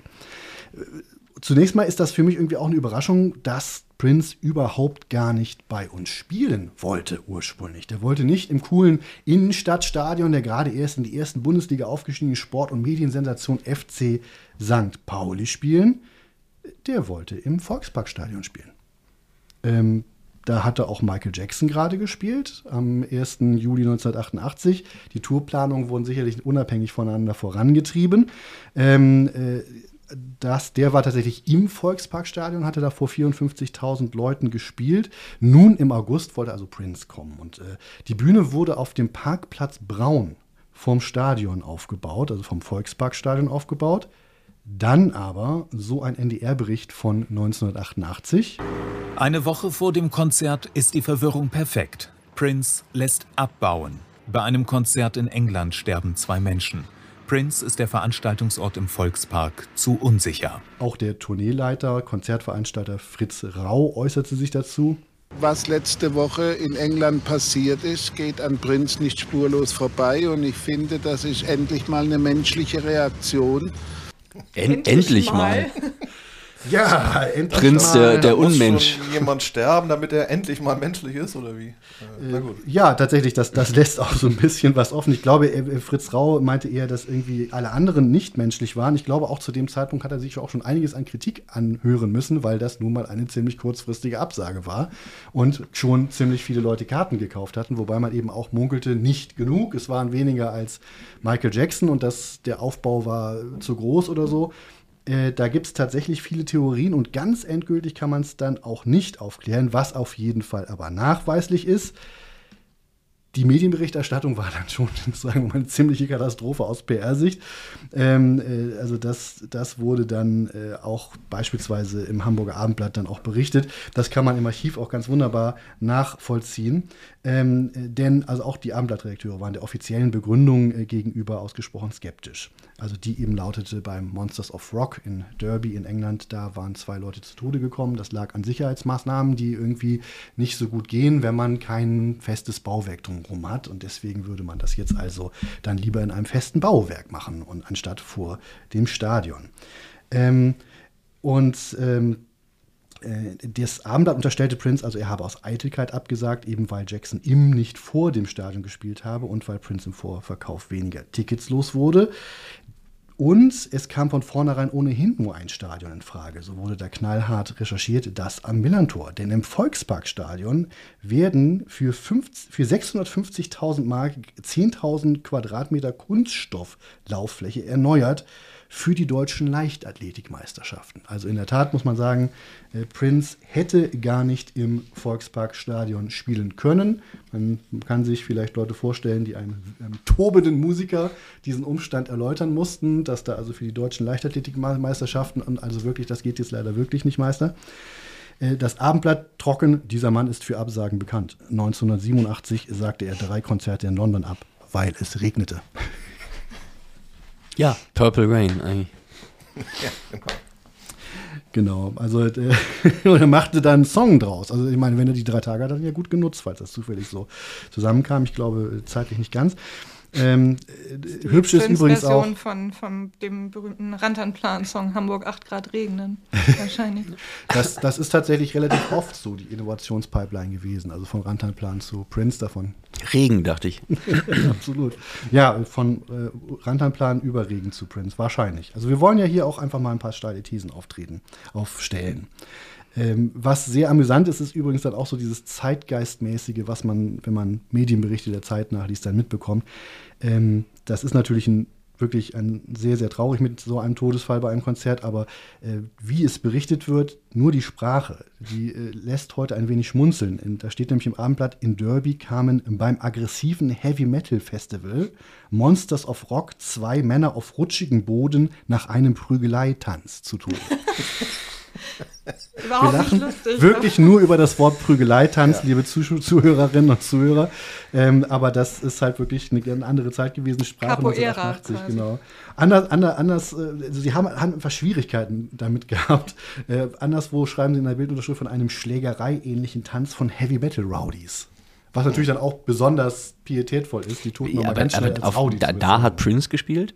Nein, das war dieses Konzert in England, was kurz vorher so. eben auf, auf diese tragische Ah, ja. Art und Weise dann äh, abgebrochen wurde, weil zwei Menschen beim Prügeltanz zu Tode ka kamen. Mhm. Und Fritz Rau, das war das Zitat, was wir eben gehört haben, meint eben, Prinz hätte darauf sensibel reagiert. Oder auch äh, ein anderer äh, Konzertveranstalter, den also das, ein Herr Schütte, hat halt gesagt, das ist ein psychologisches Problem des sensiblen Künstlers. Also Prince quasi könne nicht mehr spielen, wenn er also äh, daran denkt, äh, was da in England geschehen ist.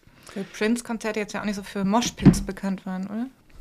Vermutlich nicht. Also das ist, man kann das tatsächlich heute selber spekulieren, ob vielleicht auch was dran ist an der nicht genug Tickets verkauft oder auch ich will nicht in einer kleineren Arena spielen als Michael Jackson oder wenn er hat ja dann auch fast Geschäft, dann, dann in einem cooleren Stadion.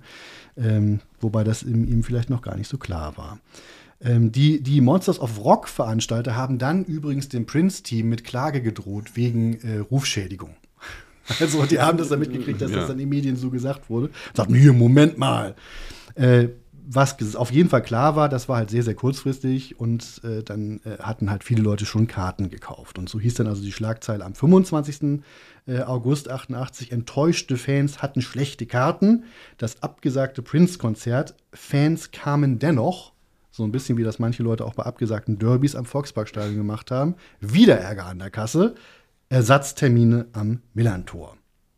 So, und da muss man an dieser Stelle auch mal sagen, Moment mal, Konzert am Millantor Ende August? Ja, genau, das war nämlich so, dass 1988 die Saison hatte längst angefangen. 88, 89. Also äh, die Heimspiele gegen Nürnberg 0-1, 23.07.88, die hatte schon stattgefunden. Frankfurt 2-0 am 13.08. Stuttgart, legendär, 2-1 am 26.08. gedrehtes Spiel. Das, das hatte alles schon stattgefunden, beziehungsweise äh, war gerade jetzt dabei stattzufinden, während wir sprechen.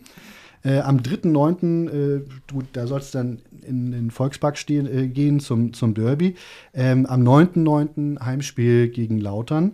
Äh, aber die Vereinsführung hat es dann einfach mal gemacht. Also Prinz durfte dann schnell mal am Millantor einziehen zwischen den Heimspielen. Und trotz Ersatz gab es also Unmut bei den ZuschauerInnen. Ähm, Stimmen, die da auch zitiert wurden. Ein Unding, so kurzfristig abzusagen. Aber auch, muss man sagen, ein ebenerdiges Schlammloch, dieser Parkplatz Braun am Volkspark. Hier würde ich als Künstler auch nicht auftreten. Der Parkplatz Braun. Der Parkplatz Braun. Ja, die ganzen Parkplätze rundum wurden früher, glaube ich, mit Farben irgendwie bezeichnet, um die auseinanderzuhalten. Ich finde das toll, dass sie die Farbe Braun verwenden. Also wenn vielleicht gibt es auch einen Parkplatz Braun-Weiß, das wäre ja irgendwie auch hübsch. Achso, das war die, die Farbzuordnung des Parkplatzes Genau. nicht der Name des Parkplatzbetreibers. Ja. Okay. Eh, Das war die Farbzuordnung. Da hätte also Prinz gespielt und äh, ja, also mal Prinz, Parkplatz Braun klingt jetzt irgendwie auf dem Plakat auch nicht so richtig Nee. cool. Ähm, gut, und dann so allmählich beschäftigen sich die Leute jetzt also eher mit, was passiert denn dann, wenn Prince am Millantor spielt. Da gab es dann also am 30.08. einen Bericht, das Verkehrschaos ist vorprogrammiert. Es gibt kaum Parkraum, denn auf dem Heiligen Geistfeld werden gerade die Domgeschäfte abgebaut. Und unscheinbar unten in derselben Meldung, Prince wird eine Tonleistung von 160.000 Watt ins Wilhelm-Koch-Stadion bringen. Zum Vergleich, Michael Jackson sang am 1. Juli im erheblich größeren Volksparkstadion in Bahrenfeld mit 85.000 Watt. Hui. Also den Battle of the Boxes, den hat also äh, auf jeden Fall äh, Prince gewonnen. Doppelt so viel Watt Power äh, wie Michael Jackson. Und ja, also so kam es dann auch. Am 30.08. findet das erste von zwei Konzerten statt.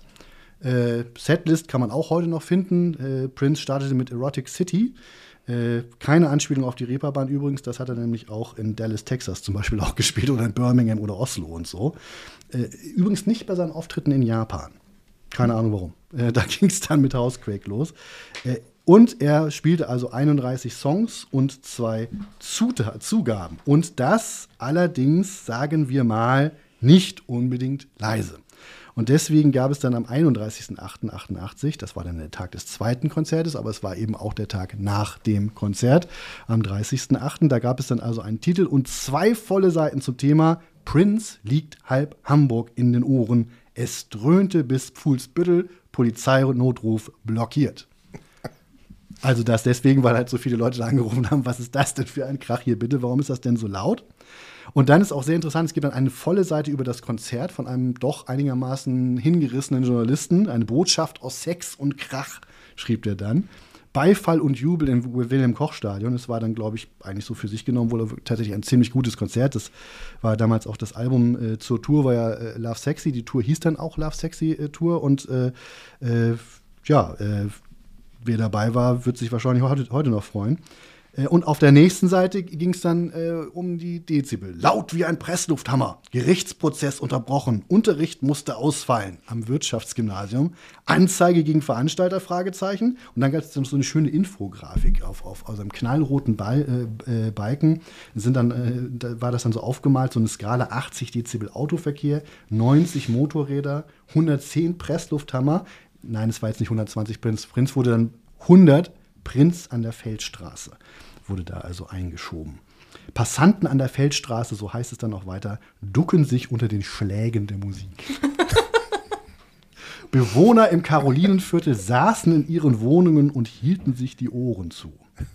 Oder standen auf dem Balkon und haben ein Gratiskonzert gehört. Genau. Manche fanden es auch gut. Also es gibt ja auch äh, Berichte darüber. Auch beim äh, kann man tatsächlich auch schauen. Es gibt einen NDR-Bericht aus der Reihe Hamburg damals. Und da wird ein Konzertbesucher wie folgt zitiert. Prince war der coolste, man muss es schon sagen. Also wenn man da war, ähm, dann war man schon einer von den ganz coolen. Hinterher war man auch einer von den ganz tauben, weil ich glaube, zwei Tage haben hinterher die Ohren geklingelt. Es war mit Abstand das lauteste Konzert, auf dem ich jemals war. Ja, das war also ein begeisterter Konzertbesucher, wenn auch hinterher mit Klingeln in den Ohren. Äh, AnwohnerInnen-Zitate kamen dann in einem zeitgenössischen Bericht auch drin vor. Zwei sehr, sehr unterschiedliche Sichtweisen desselben Events, direkt hintereinander geschnitten. Wir fanden das störend. Wir sind Leute, die morgens um vier aufstehen müssen und das ist un also unerträglich. Das ganze Geschirr wackelte und alles. Ne? Ja, ich fand das wunderbar. Es war Ich endlich, mal, toll. endlich eine Stimmung wie in New York. Die Leute Ja. haben ja in den Straßen getanzt. Ja, Dancing in the Streets, eigentlich gar nicht mal so übel. Das Bezirksamt Hamburg-Mitte wollte davon allerdings nichts wissen. Das wurde natürlich dann also jetzt gefragt, Leute, heute ist abends noch so ein Konzert. Was macht ihr? Schreitet ihr ein? Nehmt ihr dem Mann seine Musikinstrumente weg? Äh, gibt's Prince nur noch unplugged oder was passiert jetzt also? Äh, Hubert Jungesblut, Bezirksamtleiter Hamburg-Mitte, sagte dann wörtlich, Ich kann nur hoffen, dass die heutige Veranstaltung ein echter Kompromiss ist. Für die Fans, die hingehen und auch für die Bevölkerung, die eben äh, darunter leiden musste. Ja. Übrigens auch in diesem schönen NDR-Bericht auch ein schräger Kurzauftritt von Verona Feldbusch, die als Fan an der Kasse steht und sagt, sie freue sich eigentlich gar nicht so sehr auf die Musik, sondern eher auf die Show. Äh, Das war also kurz vor ihrem Durchbruch mit Ritmo della Noche, was sie auch sagen. Und, und, und auch, Auch ein ganz Hochzeit toller mit Dieter Hit. Bohlen. Wer sich Ja. jetzt fragt, wer Verona Feldbusch Ah. ist, das war die. die war, ja. Es ist schade, dass sie dann darüber definiert wird, aber äh, ja, ich glaube, sie hat auch mal eine Talkshow oder sowas. Ne? Naja. Ja, aber Rhythmo della Noche kann ich mich gut erinnern, ja. Also, und das ist, Toller ich war Song. nicht dabei, aber Verona Feldbusch schon. Wer hat da die bessere Nase? Ich muss sagen, Verona. Und äh, das Hamburg-Journal ließ damals einen Heißluftballon steigen, um das Ganze zu filmen, weil keine Kameras erlaubt waren. Äh, die Beamte der Polizeirevierwache Lerchenstraße bekamen dienstlich Ohrenpropfen verfasst, verpasst, damit sie das irgendwie auch äh, einigermaßen überstehen würden. Immerhin, es gab dann einen, tatsächlich auch einen Kompromiss, auch wenn es das ja in der Kunst eigentlich gar nicht so richtig geben kann und darf. Am 31.08. spielte Prince mit 10 Dezibel weniger. Ach doch. Also laut Abendblatt-Skala waren wir dann also tatsächlich genau zwischen, nee, doch auf, auf Motorradniveau, genau. Also das sind nur noch Motorräder, nicht mehr Presslufthammer. Ähm, und äh, trotzdem äh, gingen jetzt nicht mehr 1000, wie nach dem ersten Konzert, Beschwerden ein, aber immer noch 350, so der Polizeisprecher. Angeblich, so der NDR, das lauteste Konzert der Hamburger Geschichte. Äh, ganz hübsch übrigens, weil das kann eigentlich kein Zufall sein. Am 30.08. spielte Prince 31 Songs und zwei Zugaben. Dann gab es ja bekanntlich vom Bezirksamt Hamburg Mitte den freundlichen Hinweis, sich doch vielleicht etwas leiser zu fassen und ob man nicht vielleicht und die Anwohner und so weiter. Am 31. August spielte er 36 Lieder und drei Zugaben. Jawohl. Künstler. genau. Und dann am 1.9. kam dann die Schlagzeile nach Prince, nie wieder Open Air. Äh, und auch da konnte das Abendblatt so den inneren Zwist nicht so ganz äh, loswerden, weil der eine Artikel handelt eben davon, dass der Herr Jungesblut, von dem wir eben schon gehört haben, sich nun also sehr vehement äußert.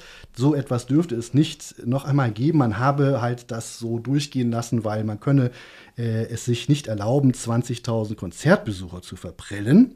Ähm, Beschwerden, die auch in der Zeitung dann zitiert wurden, von einem Ingenieur aus Barmbek zum Beispiel, das ist eine Schweinerei, was sich die Behörden da erlauben. Solche Beschwerden versuchte der junges Blut dann dadurch zu entkräften. Er sagte, naja, also die hatten gar keine Genehmigung, wir wussten davon überhaupt nichts. Wir haben einfach gute Miene zum bösen Spiel gemacht, was muss ich echt mal sagen, mal eben ein Konzert zweimal mit 20.000 Leuten durchzuziehen, ohne vorher dem Amt Bescheid zu sagen, das ist wirklich the most rock'n'roll club in the world.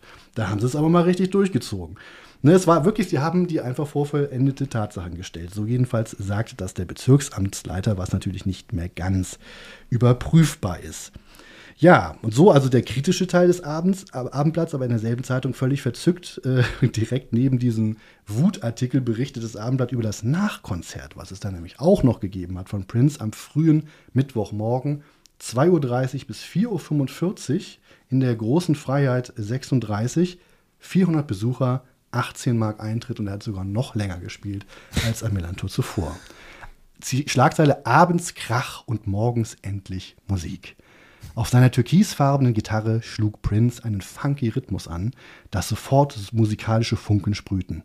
Schlagzeugerin Sheila E., die am Abend mit ihrem Schießplatz halb Hamburg genervt hatte, saß nun lachend hinter ihren Trommeln. Prince war einfach sehr gut an diesem Morgen. Da kam richtig was aus der Kehle. Viel schöner als laut.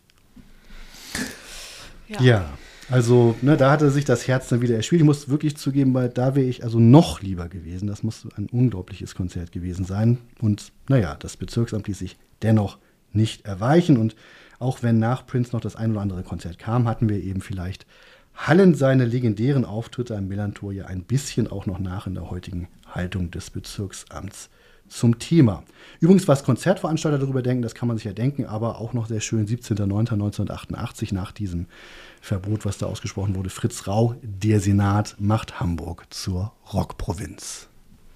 Also ich meine, unfreiwillige Konzerte haben ja auf St. Pauli eigentlich bis heute Tradition für AnwohnerInnen. Und wenn ich da die Wahl habe, dann nehme ich, glaube ich, lieber Prince als den äh, Aufmarsch der MLPD auf dem Hein-Görlisch-Platz. Ja, vor allem, wenn die mit Tuba kommen. Also da muss ich wirklich mal sagen, das, das ähm, können die mal lassen.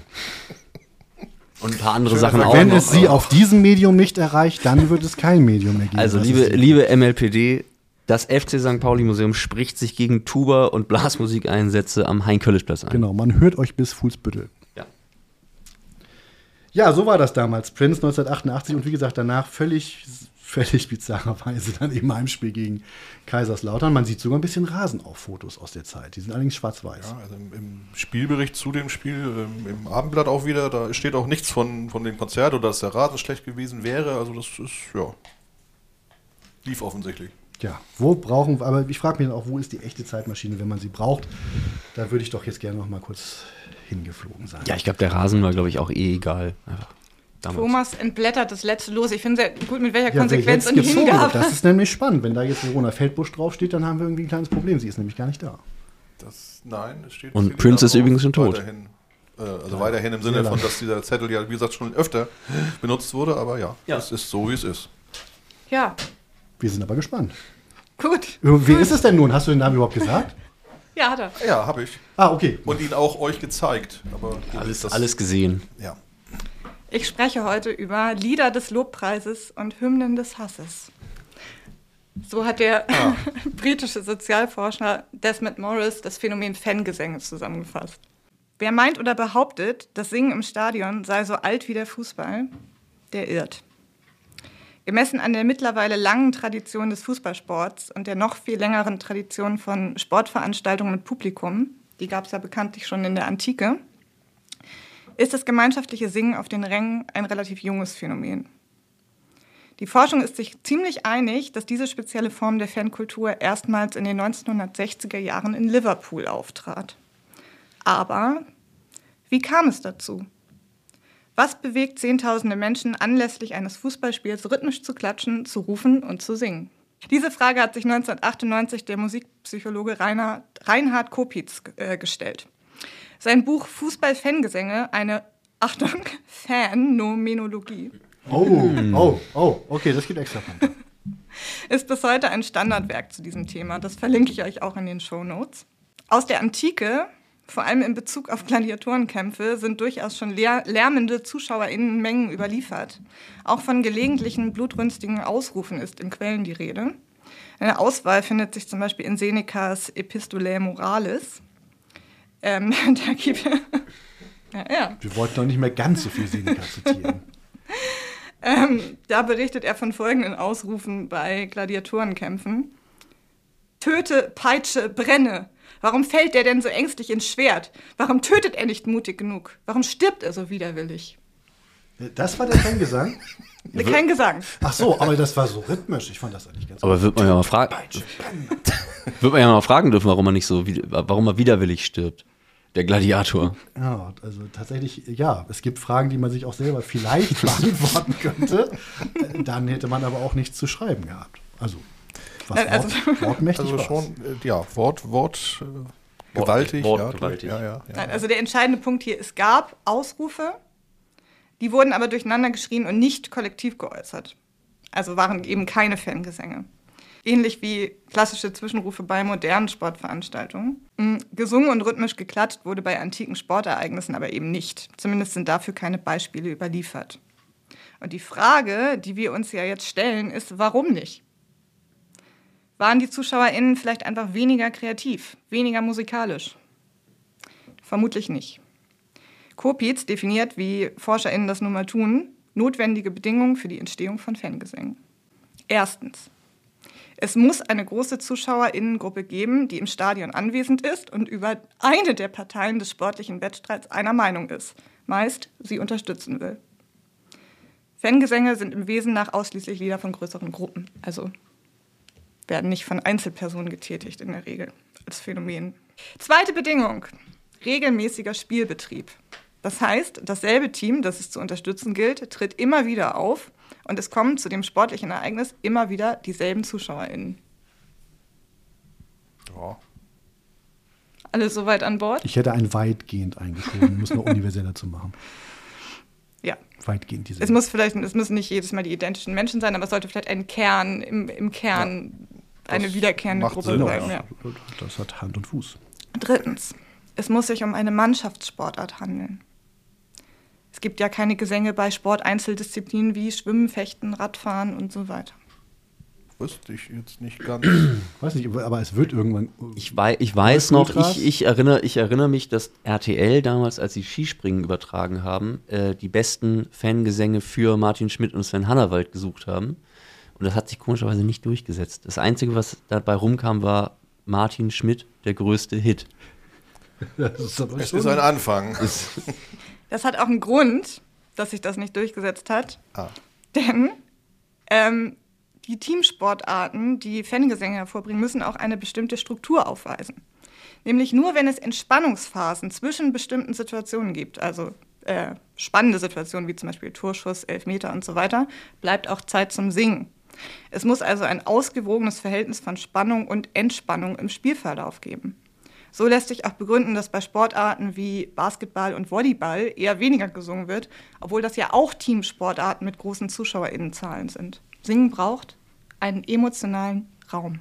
Na, Ja. ja, also hier lernt man wirklich noch dazu, das muss ich sagen. Denn Fußball, wie wir gelernt haben, wie mir mal mein Kollege äh, Tim vom Millanton erklärt hat, Fußball ist ein Low-Scoring-Game. Das klingt sehr emotional. Ja. so. Danke, Tim, für diesen äh, Input. Ja, was Tim und ich ja gemeinsam haben, ist, dass wir ähm, unsere Themen eher wissenschaftlich und sachlich angehen. Ähm, und die letzte, vielleicht wichtigste Bedingung für die Entstehung von Fangesängen, wenn Menschen singen, also Musik reproduzieren sollen, dann müssen sie Musik kennen. Klingt erstmal banal, aber wenn Menschen, äh, wenn Musik von vielen Menschen reproduziert werden soll, müssen viele Menschen diese Musik kennen. Und eine massenhafte Verbreitung von Musik, wie wir sie heute kennen, war in der Antike nicht gegeben. Wirklich massenhafte Verbreitung von Musik gibt es erst seit dem 20. Jahrhundert. Danke, Massenmedien. Allerdings ist auch nicht jede Musik dazu geeignet, im Stadion gesungen zu werden. Auch die Struktur der Musik spielt eine Rolle. Die Musik muss, Achtung, homophon angelegt sein und eine Melodie haben, die einstimmig reproduziert tragfähig ist. Das heißt, das Wesentliche des Liedes darstellt und somit ohne Begleitung auskommt. Die Melodie muss reproduzierbar sein, darf also nicht zu lang sein und nicht zu viel Text haben. Sie muss rhythmisch und/oder melodisch prägnant sein und eine periodische Bindung aufweisen. Auch der Tonumfang der Melodie sollte sich in Grenzen halten, etwa eine Oktave, besser noch eine Sechste oder Quinte. Was? Kopitz hat das noch sehr, sehr viel weiter ausgeführt. Ich habe das jetzt mal auf das äh, Wesentliche beschränkt. Ach, das war schon das Wesentliche. Ich weiß nicht, vielleicht kann Christopher das noch ein bisschen erklären. Du hast ja Musikwissenschaften studiert, wenn ich das Ja, richtig das habe ich tatsächlich. Soll ich dir erzählen, was eine Oktave ist? Das, ja, aber das, die anderen beiden Begriffe dahinter, die waren noch Das ist- interessant. Das kommt doch erst im achten Semester. So. Die sechste und die Septime sind der sechste und der siebte Ton in der ähm, Tonleiter der jeweiligen Tonart. Und was bedeutet es, wenn Musik homophon angelegt ist? Einstimmig. Da habe ich, glaube ich, gerade das Studium abgebrochen. Deswegen müsste ich nochmal in meinen Unterlagen gucken. Also ihr könnt das ja auch selber googeln. So, das sind jedenfalls die strukturellen Bedingungen für Musik, die dann äh, zu Fangesängen werden kann. Das klingt sehr spezifisch. De facto gibt es aber relativ viele Lieder, die diese Auflagen erfüllen, aber in keinem Stadion der Welt zu hören sind. Zum Beispiel etliche protestantische Choräle des 16. bis 18. Jahrhunderts. Na, Nanu. Das heißt, die Songs müssen auch populär sein, ein gewisses Image mitbringen und irgendwie auch zum Selbstbild der Fans passen, sonst wird es nichts. Und damit sind wir zurück im Liverpool der 1960er Jahre, wo Anfang der 60er die wichtigsten VertreterInnen der englischen Popmusik ansässig waren. Zum Beispiel Die Rolling Stones. falsch. Ich glaube, eine Band, die hier schon genannt wurde heute, vor allen Dingen. Mach's nicht so spannend. Beatles? Richtig.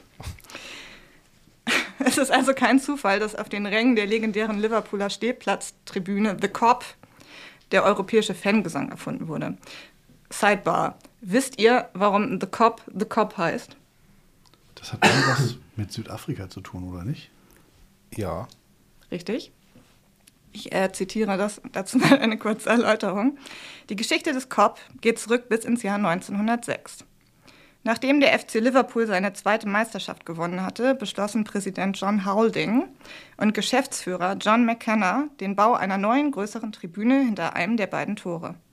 Es entstand eine Stahlkonstruktion für 20.000 ZuschauerInnen, die vom Liverpooler Sportjournalisten Ernest Edwards The Spion oder Spion Cop getauft wurde.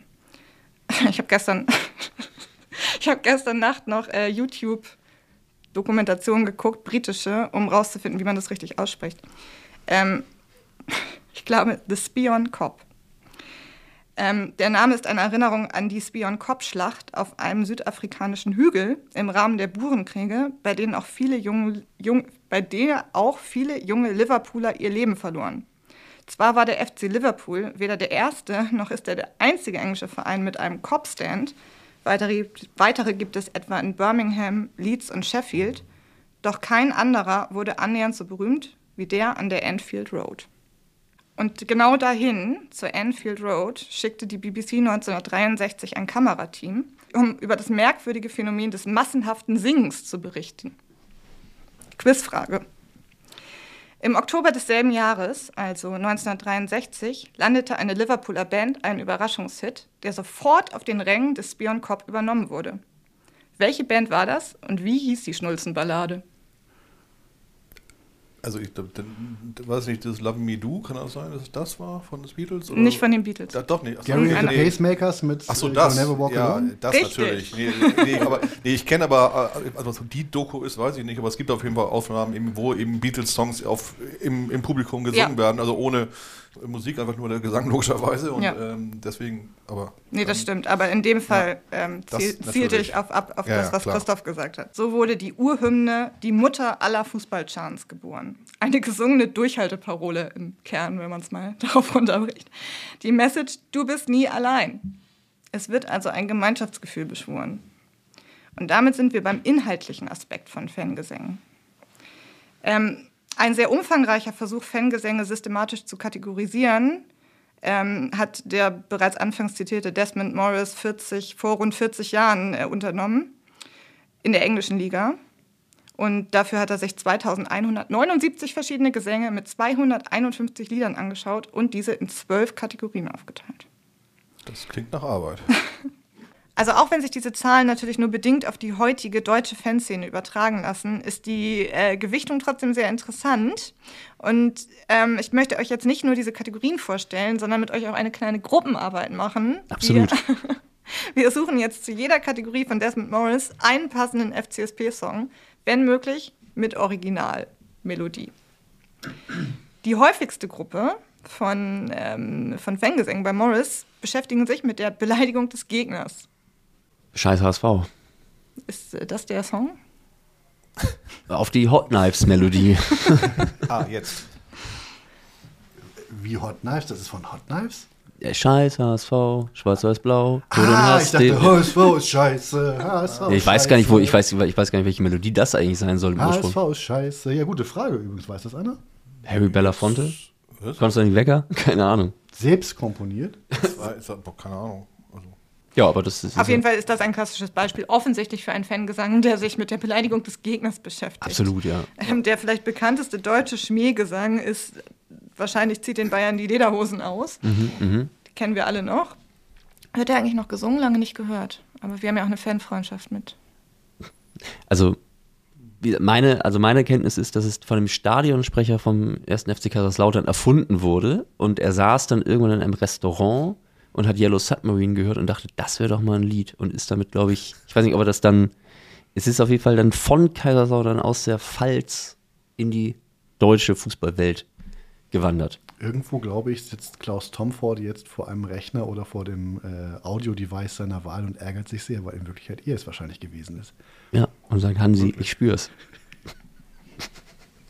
Ja, natürlich auch wieder ein gutes Beispiel für einen Fangesang, der ähm, auf einer Beatles-Melodie Ja, Yellow Submarine, genau. Schon wieder. beruht. Die zweite Kategorie, also auch die zweithäufigste Kategorie von Fangesängen bei Morris, ist äh, Loyalität und Stolz. Foren FC St. Pauli, niemand zwingt dich in die Knie. Auf äh, welchen Song im Original? Boah. Äh, ist das nicht auch Go West sogar? Ja, d- d- doch, das ist. Na, na, na, na, na, na. Ja, Go West, richtig, ja. Äh, Pet Shop Boys. Ja. Übrigens auch ein bisschen Ironie da drin, dass eine sehr maskuline äh, Fanszene, äh, oftmals maskuline Fanszene, die mitpopulärsten Songs von äh, unter anderem den Pet Shop Boys nimmt, einer offensichtlich queeren Band, oder Karma Chameleon von einer anderen wiederum sehr queeren Band namens Culture Club. Ja, das habe ich auch gedacht tatsächlich, als ich Kopits Ausführungen dazu gelesen habe, dass die, ähm, dass die Songs ja auch immer zum Image und zum Selbstbild der Fans passen müssen. Die dritthäufigste Kategorie bei Morris, Insider-Rivalitäten. Da ist mir tatsächlich nicht direkt was eingefallen. Vielleicht habt ihr eine Idee. Gibt es tatsächlich auch am Melanchthon nicht so häufig, ne? Also, dass es jetzt irgendwie ein Spottgesang der Gegengerade auf die Süd oder umgekehrt gäbe, wäre mir jetzt in dieser Nee, Form. nee, schon jetzt auf die. Auswärtsfans. Ich wollte sagen, hieß jetzt. Insider innerhalb der eigenen Fanszene oder Insider, dass es sonst keiner weiß, worum es geht? Also Das das wird ja eigentlich eher per Transparenz ausgetragen, ne? Die, die Ja. Gibt es ja schon mal so. Das habe ich auch gedacht. Das ist natürlich, das kommt total oft, das gibt es total oft, aber auch eher auf Spruchbändern als in Fangesängen. Wurde so ein bisschen oder? ausgelagert, ja. Ja. Vor allen Dingen passt da ja tatsächlich auch nicht, dass das dann ja möglichst allen bekannt sein muss. Also das passt ja zum äh, Insider-Ding, der dass das ganze Gruppe. Stadion kennt. Ja, man muss ja größere Gruppe sein. Also wir sehen tatsächlich, die Fangesangsforschung hat vielleicht auch noch ein bisschen was zu tun. Mhm. Zumindest ist es ja aus den 90ern, glaube ich, ne? Nee, nee, das ist schon, das ist schon noch älter. Das ist Ach so. quasi, ähm, ich glaube, Saison 78, 79 und in England. Ah, ne? okay, Aber okay. das ist, Mhm. also ich meine, es gibt das ja durchaus, diese Insider-Rivalitäten. Also nur, nur verfeindete Lager von Fußballfans wissen manchmal, warum sie sich eigentlich nicht mögen und wie sich das ausprägt. Ne? Das ist ja. Ja. vielleicht dann Außenstehende nicht so Ja, bekannt. vor allem, aber was Christoph meinte, irgendwie auf Transparenten wird ja äh, durchaus gerne auch auf, auf einzelne Ereignisse irgendwie Bezug genommen, die in der Öffentlichkeit im Prinzip gar nicht bekannt sind. Ja. Und die man auch nicht dann, dann nie verstehen würde von außen. Ja. Also warum steht da jetzt was von, von äh, Rostocker Musikern auf äh, Festivals?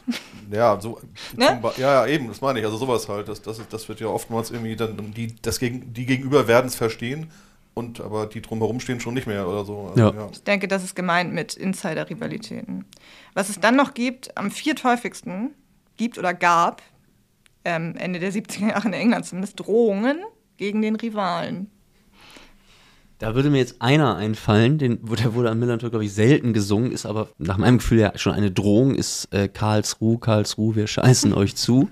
Das ist schon eine, als Drohung zu Das ist verstehen. schon eine. Drohung. In ja. dem Sinne, ja. Ja. ja, Sehr hübsch. das ist ein gutes Beispiel dafür, denke ich. Es gibt dann noch den Punkt, ähm, am fünfthäufigsten Kritik am Heimclub.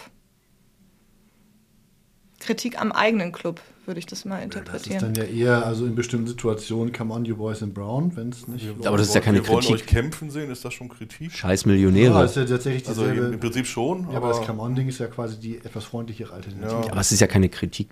Da wird, glaube ich, Kritik, also wenn es jetzt um konkrete wirklich Kritik am Club geht, glaube ich, auch irgendwie eher auch auf Transparenten ausgelebt oder, oder ausgedrückt, als jetzt in Gesängen tatsächlich, oder? Ich habe das Gefühl, äh, als Fanszene sind wir ein bisschen singfaul, aber sehr schreibfreudig. Ja, also, also als Song fängt, fängt mir da an, Scheiß fällt mir da dieser Intellektuelle. von Pollhead Misswirtschaft ein. Das ist ja auch deutlich ein, ein, ein Song, eine Songkritik. Ja, aber gewesen im. Stadion. Aber eben, genau. Also ich, wirklich also ich, würde, ich, würde, ich würde sagen, scheiß Millionäre ist vielleicht jetzt nicht Millantor, aber sonst gibt es das ja immer wieder und das ist ja auf der Melodie von Guantanamera. So funktioniert immer. Ähm, Wir sind St. Paulianer und ihr nicht. ja. Wir sind St. Pauli und ihr nicht. Ja, gut, früher glaube ich, ja, heute zu, eher Ja. so, richtig, aber. Habe ich auch schon länger nicht mehr gehört, aber Nee, wer weiß, was passiert. keinen Grund dafür, aber ja. Schon einfacher ist da Platz 6 dieses Rankings die Kategorie Lobpreisung. Ja, ich liebe dich, ich träume von dir. In meinen Träumen bist du Europacup-Sieger. Auf der Melodie von. Teenager-Liebe von den Ärzten. Fällt euch noch ein Lob ein? Klasse, St. Pauli. der ganz berühmte Gesang. Super. We love St. Pauli, we do. Äh, äh, Das, ähm, sowas, ja. ja. Hey, ja, yippie, yay, super, super, St. Pauli. Super, Auch ein Lob, super ja. Hamburg, St. Pauli. Ach ja, stimmt, super. Ja, ich kenne nicht mal die Lieder. Auf der Melodie In welchen- Das ist in ja welchen- tatsächlich der ersten, so tatsächlich aus den, aus den 80ern, glaube ich. Richtig, so. richtig. Was ist denn da die Melodie, die zugrunde liegende? Äh, gute Frage. Boah, das weiß ich auch nicht. Ähm, auf Platz 7, Vertrauen und Optimismus. Du wirst hier heute, nee, wie heißt das? Du, Ja. du wirst hier heute siegen? Du wirst ja heute. Wir wollen nicht siegen sehen. Ja, das auch, aber. Stimmt, Du, du wirst ja heute gewinnen. Du wirst den Gegner niederringen. gewinnen. Das meinte ich, genau. genau, ja, genau. Menschen, die in dem Podcast bis jetzt gesungen haben, übrigens Christoph und Christoph, kurz als Zwischenfazit festhalten. Ja, du wirst hier heute gewinnen, wirst den Gegner niederringen. Das ist es, genau, Ja. das meinte ich. Platz 8. Kommentare zur Polizei. Ganz Hamburg äh, hat ein distanziertes Verhältnis äh, zum Schutzmann und zur Schutzfrau. Ja, Der ist äh, bis heute noch. Geht er im Stadion. Und dann gibt es ja noch alle B-Wort sind S-Wort. Ja, es gab so ein äh, sehr, ähm, in den, muss man ja mal leider auch einfach sagen, noch in den 90er Jahren am Millantor gab es einen äh, Gesang, der darauf abzielte, dass alle Bullen äh, homosexuell wären und jeweils entweder von Hamburg bis nach Liverpool oder von Hamburg bis nach Istanbul. Das wurde am Millantor irgendwann dann mal weggerationalisiert, glücklicherweise, während es, glaube ich, beim Stadtnachbarn noch relativ lange auch noch gesungen wurde. Ähm, Kategorie 9. Ermutigung. Das ist dann ja eigentlich wieder You Never Walk Alone. Ja. Schon auch, ja. ja. Also ja, das ist kann nochmal so man- eine. Kann man auch in die Richtung. Obwohl Ronny das in seinem Übersteigerartikel zu diesem Thema unter Lo- Loyalität und Stolz gepackt hat, zum Beispiel. You never walk alone. Das passt natürlich schon. Also ne, du, du, du Verein wirst niemals allein gehen, weil wir Fans bei dir sind. Also wenn man es so übersetzen möchte, dann passt das natürlich, ja. Es gibt dann auch noch die Kategorie Unterbrechungsfeiern. Gibt es einen Song, der speziell bei Spielunterbrechungen gesungen wird? Hu, hu, Hubschrauber-Einsatz. Ich. Was sonst? Auf was? die Melodie Hu- ja. von Huhu Hubschrauber Schrauber-Einsatz. Ja, bei, bei Verletzungsunterbrechung, pff, ja, gute Frage. Das gibt's, glaube ich, so, aber oh, auch nicht mehr. Naja. Ach so, natürlich, aber äh, nee, aber natürlich hier, äh, äh, immer bei VAR-Einsatz jetzt, Fußballmafia DFB. Egal, Ihr egal macht ob. unseren Sport kaputt in dem Fall, ja. Aber das ist ja kein, aber das ist ja kein Gesang. Was? Wie geht Ihr der? macht Das, wird, das geht aber fließend so. in die nächste Kategorie über. Kommentare zum uns, Schiedsrichter. Schiri, wir wissen, wo dein Auto stand. Hat gut gebrannt. Auf die Melodie von. Auf die Melodie von, keine Ahnung. Harry Belafonte, Konstantin Wecker, Sagst du was wie Hund, Katze, Maus? oder was? keine Ahnung. Einfach mal durchraten. Zwölfte Kategorie ist dann etwas allgemein Stimmungsgesänge. Das sind dann vielleicht so die, ja, die dadaistischen Lautabfolgen. Mm, Ole, ole, ole, ole. Und Vielleicht sowas. sowas, ja, Ole Ole oder ähm, Hier kommt der St. Pauli. der. Ja, das wurde, das, das wurde tatsächlich so gesungen, weil das passte halt so. Ich, ich, welchen ich noch gut finde, ist aber, sorry, aber fällt mir gerade noch ein. S-A-N-K-T-P-A-U-L-I Forza FC St. Pauli. Oh, stimmt. Das, Ja. der, der wird leider, leider auch nicht mehr gesungen. Der ist äh, Zu wahrscheinlich auch zu kompliziert. intellektuell. Zu viele man- Buchstabendreher. Das, die haben ja gerade, jetzt die, die, die Schüler und Schülerinnen können nicht mehr buchstabieren. Wie war das? Nee, das war Genau. Mathe. Naja, gut. Ja, vor allem beim KTP, da muss man sich wirklich mächtig konzentrieren nach dem dritten Bier. Du wolltest gerade noch was sagen. Ich Äh, Das unterbrochen. tatsächlich äh, die Hey Jude äh, äh, Abwandlung. Ähm, oh, St. Pauli, ich möchte ja nicht schon wieder singen, sonst kriege ich eins aufs Dach. Aber jedenfalls, äh, die finde ich sehr schön. La, la, la, la, la, la, la. Aber wir, La, sing, la, la, sing, la, St. Pauli. wann wurde der denn das letzte Mal gesungen? Ja, ich habe schon ewig nicht mehr gehört. Ja, das, Zu das, lange. Das hat ja Ich Christoph finde gerade kritisiert, schön. dass das lange so, nicht mehr. okay. Aber er, er, er, bringt halt tatsächlich Ja, Stimmung ja, ich weiß, zum das, Ausdruck. das ist, ja, ja. Also, ein, ein, ein Kessel buntes an äh, Popsongs.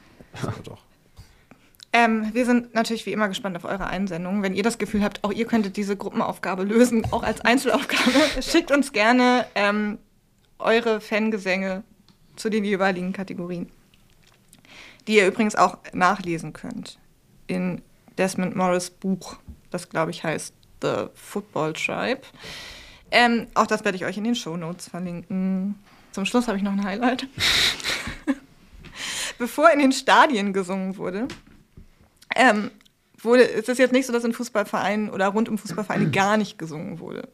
Ähm, man sang dann halt nur eher in den Vereinsheimen als in den Stadien. Aber man sang zusammen. Und das war beim FC St. Pauli auch nicht anders. Ähm, Fans waren Anfang des 20. Jahrhunderts in der Regel auch Vereinsmitglieder. Und oft auch einfach die Spieler der ersten bis sechsten Mannschaft. Das war ja damals noch so ein bisschen fließender. Ähm, und die haben ja eben gesungen zusammen. Die Gesänge waren jetzt nicht so, vielleicht nicht so prägnant, sondern eher so ein bisschen orientiert an so volkstümlichen Strophenliedern. Die Liedtexte wurden dann meistens auch ausgedruckt und verteilt, zum Beispiel in sogenannten Kommerzzeitungen rund um Feierlichkeiten und Jubiläumsfeiern. Also wie bei modernen Fangesängen wurden auch schon damals beliebte Melodien als Grundlage herangezogen. So auch bei dem allerersten FC St. Pauli-Gesang, den ich finden konnte, konnte, abgedruckt in der Kommerzzeitung zum 20-jährigen Jubiläum des FC St. Pauli. 20-jähriges Jubiläum. Wir wissen, der FC St. Pauli hat sich offiziell 1910 gegründet. Ähm, deswegen ist diese äh, Kommerzzeitung zum 20-jährigen Jubiläum 1930 erschienen. Ähm, den FC St. Pauli FC St. Pauli gab es zu diesem Zeitpunkt aber erst seit sechs Jahren. Und dieses erste, dieser erste Fangesang wurde gesungen auf die Melodie von Ich schieß den Hirsch.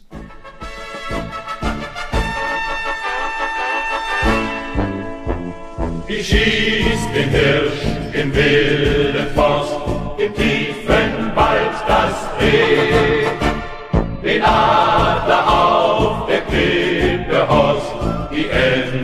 Horst, die Ente auf dem See. von Ich schieß den Hirsch wurden folgende Zeilen genannt, äh, gesungen. Ich werde sie jetzt nicht singen. Ihr müsst euch das vorstellen, so. bitte. Sportfreund bin ich und will es sein, solange mein Auge sieht. Solange noch ein Tropfen Blut durch meine Adern zieht. Sportfreund bin ich, ich sag es stolz und schwur's mit Herz und Hand. Drum zieht sich auch um meine Brust das braun und weiße Band.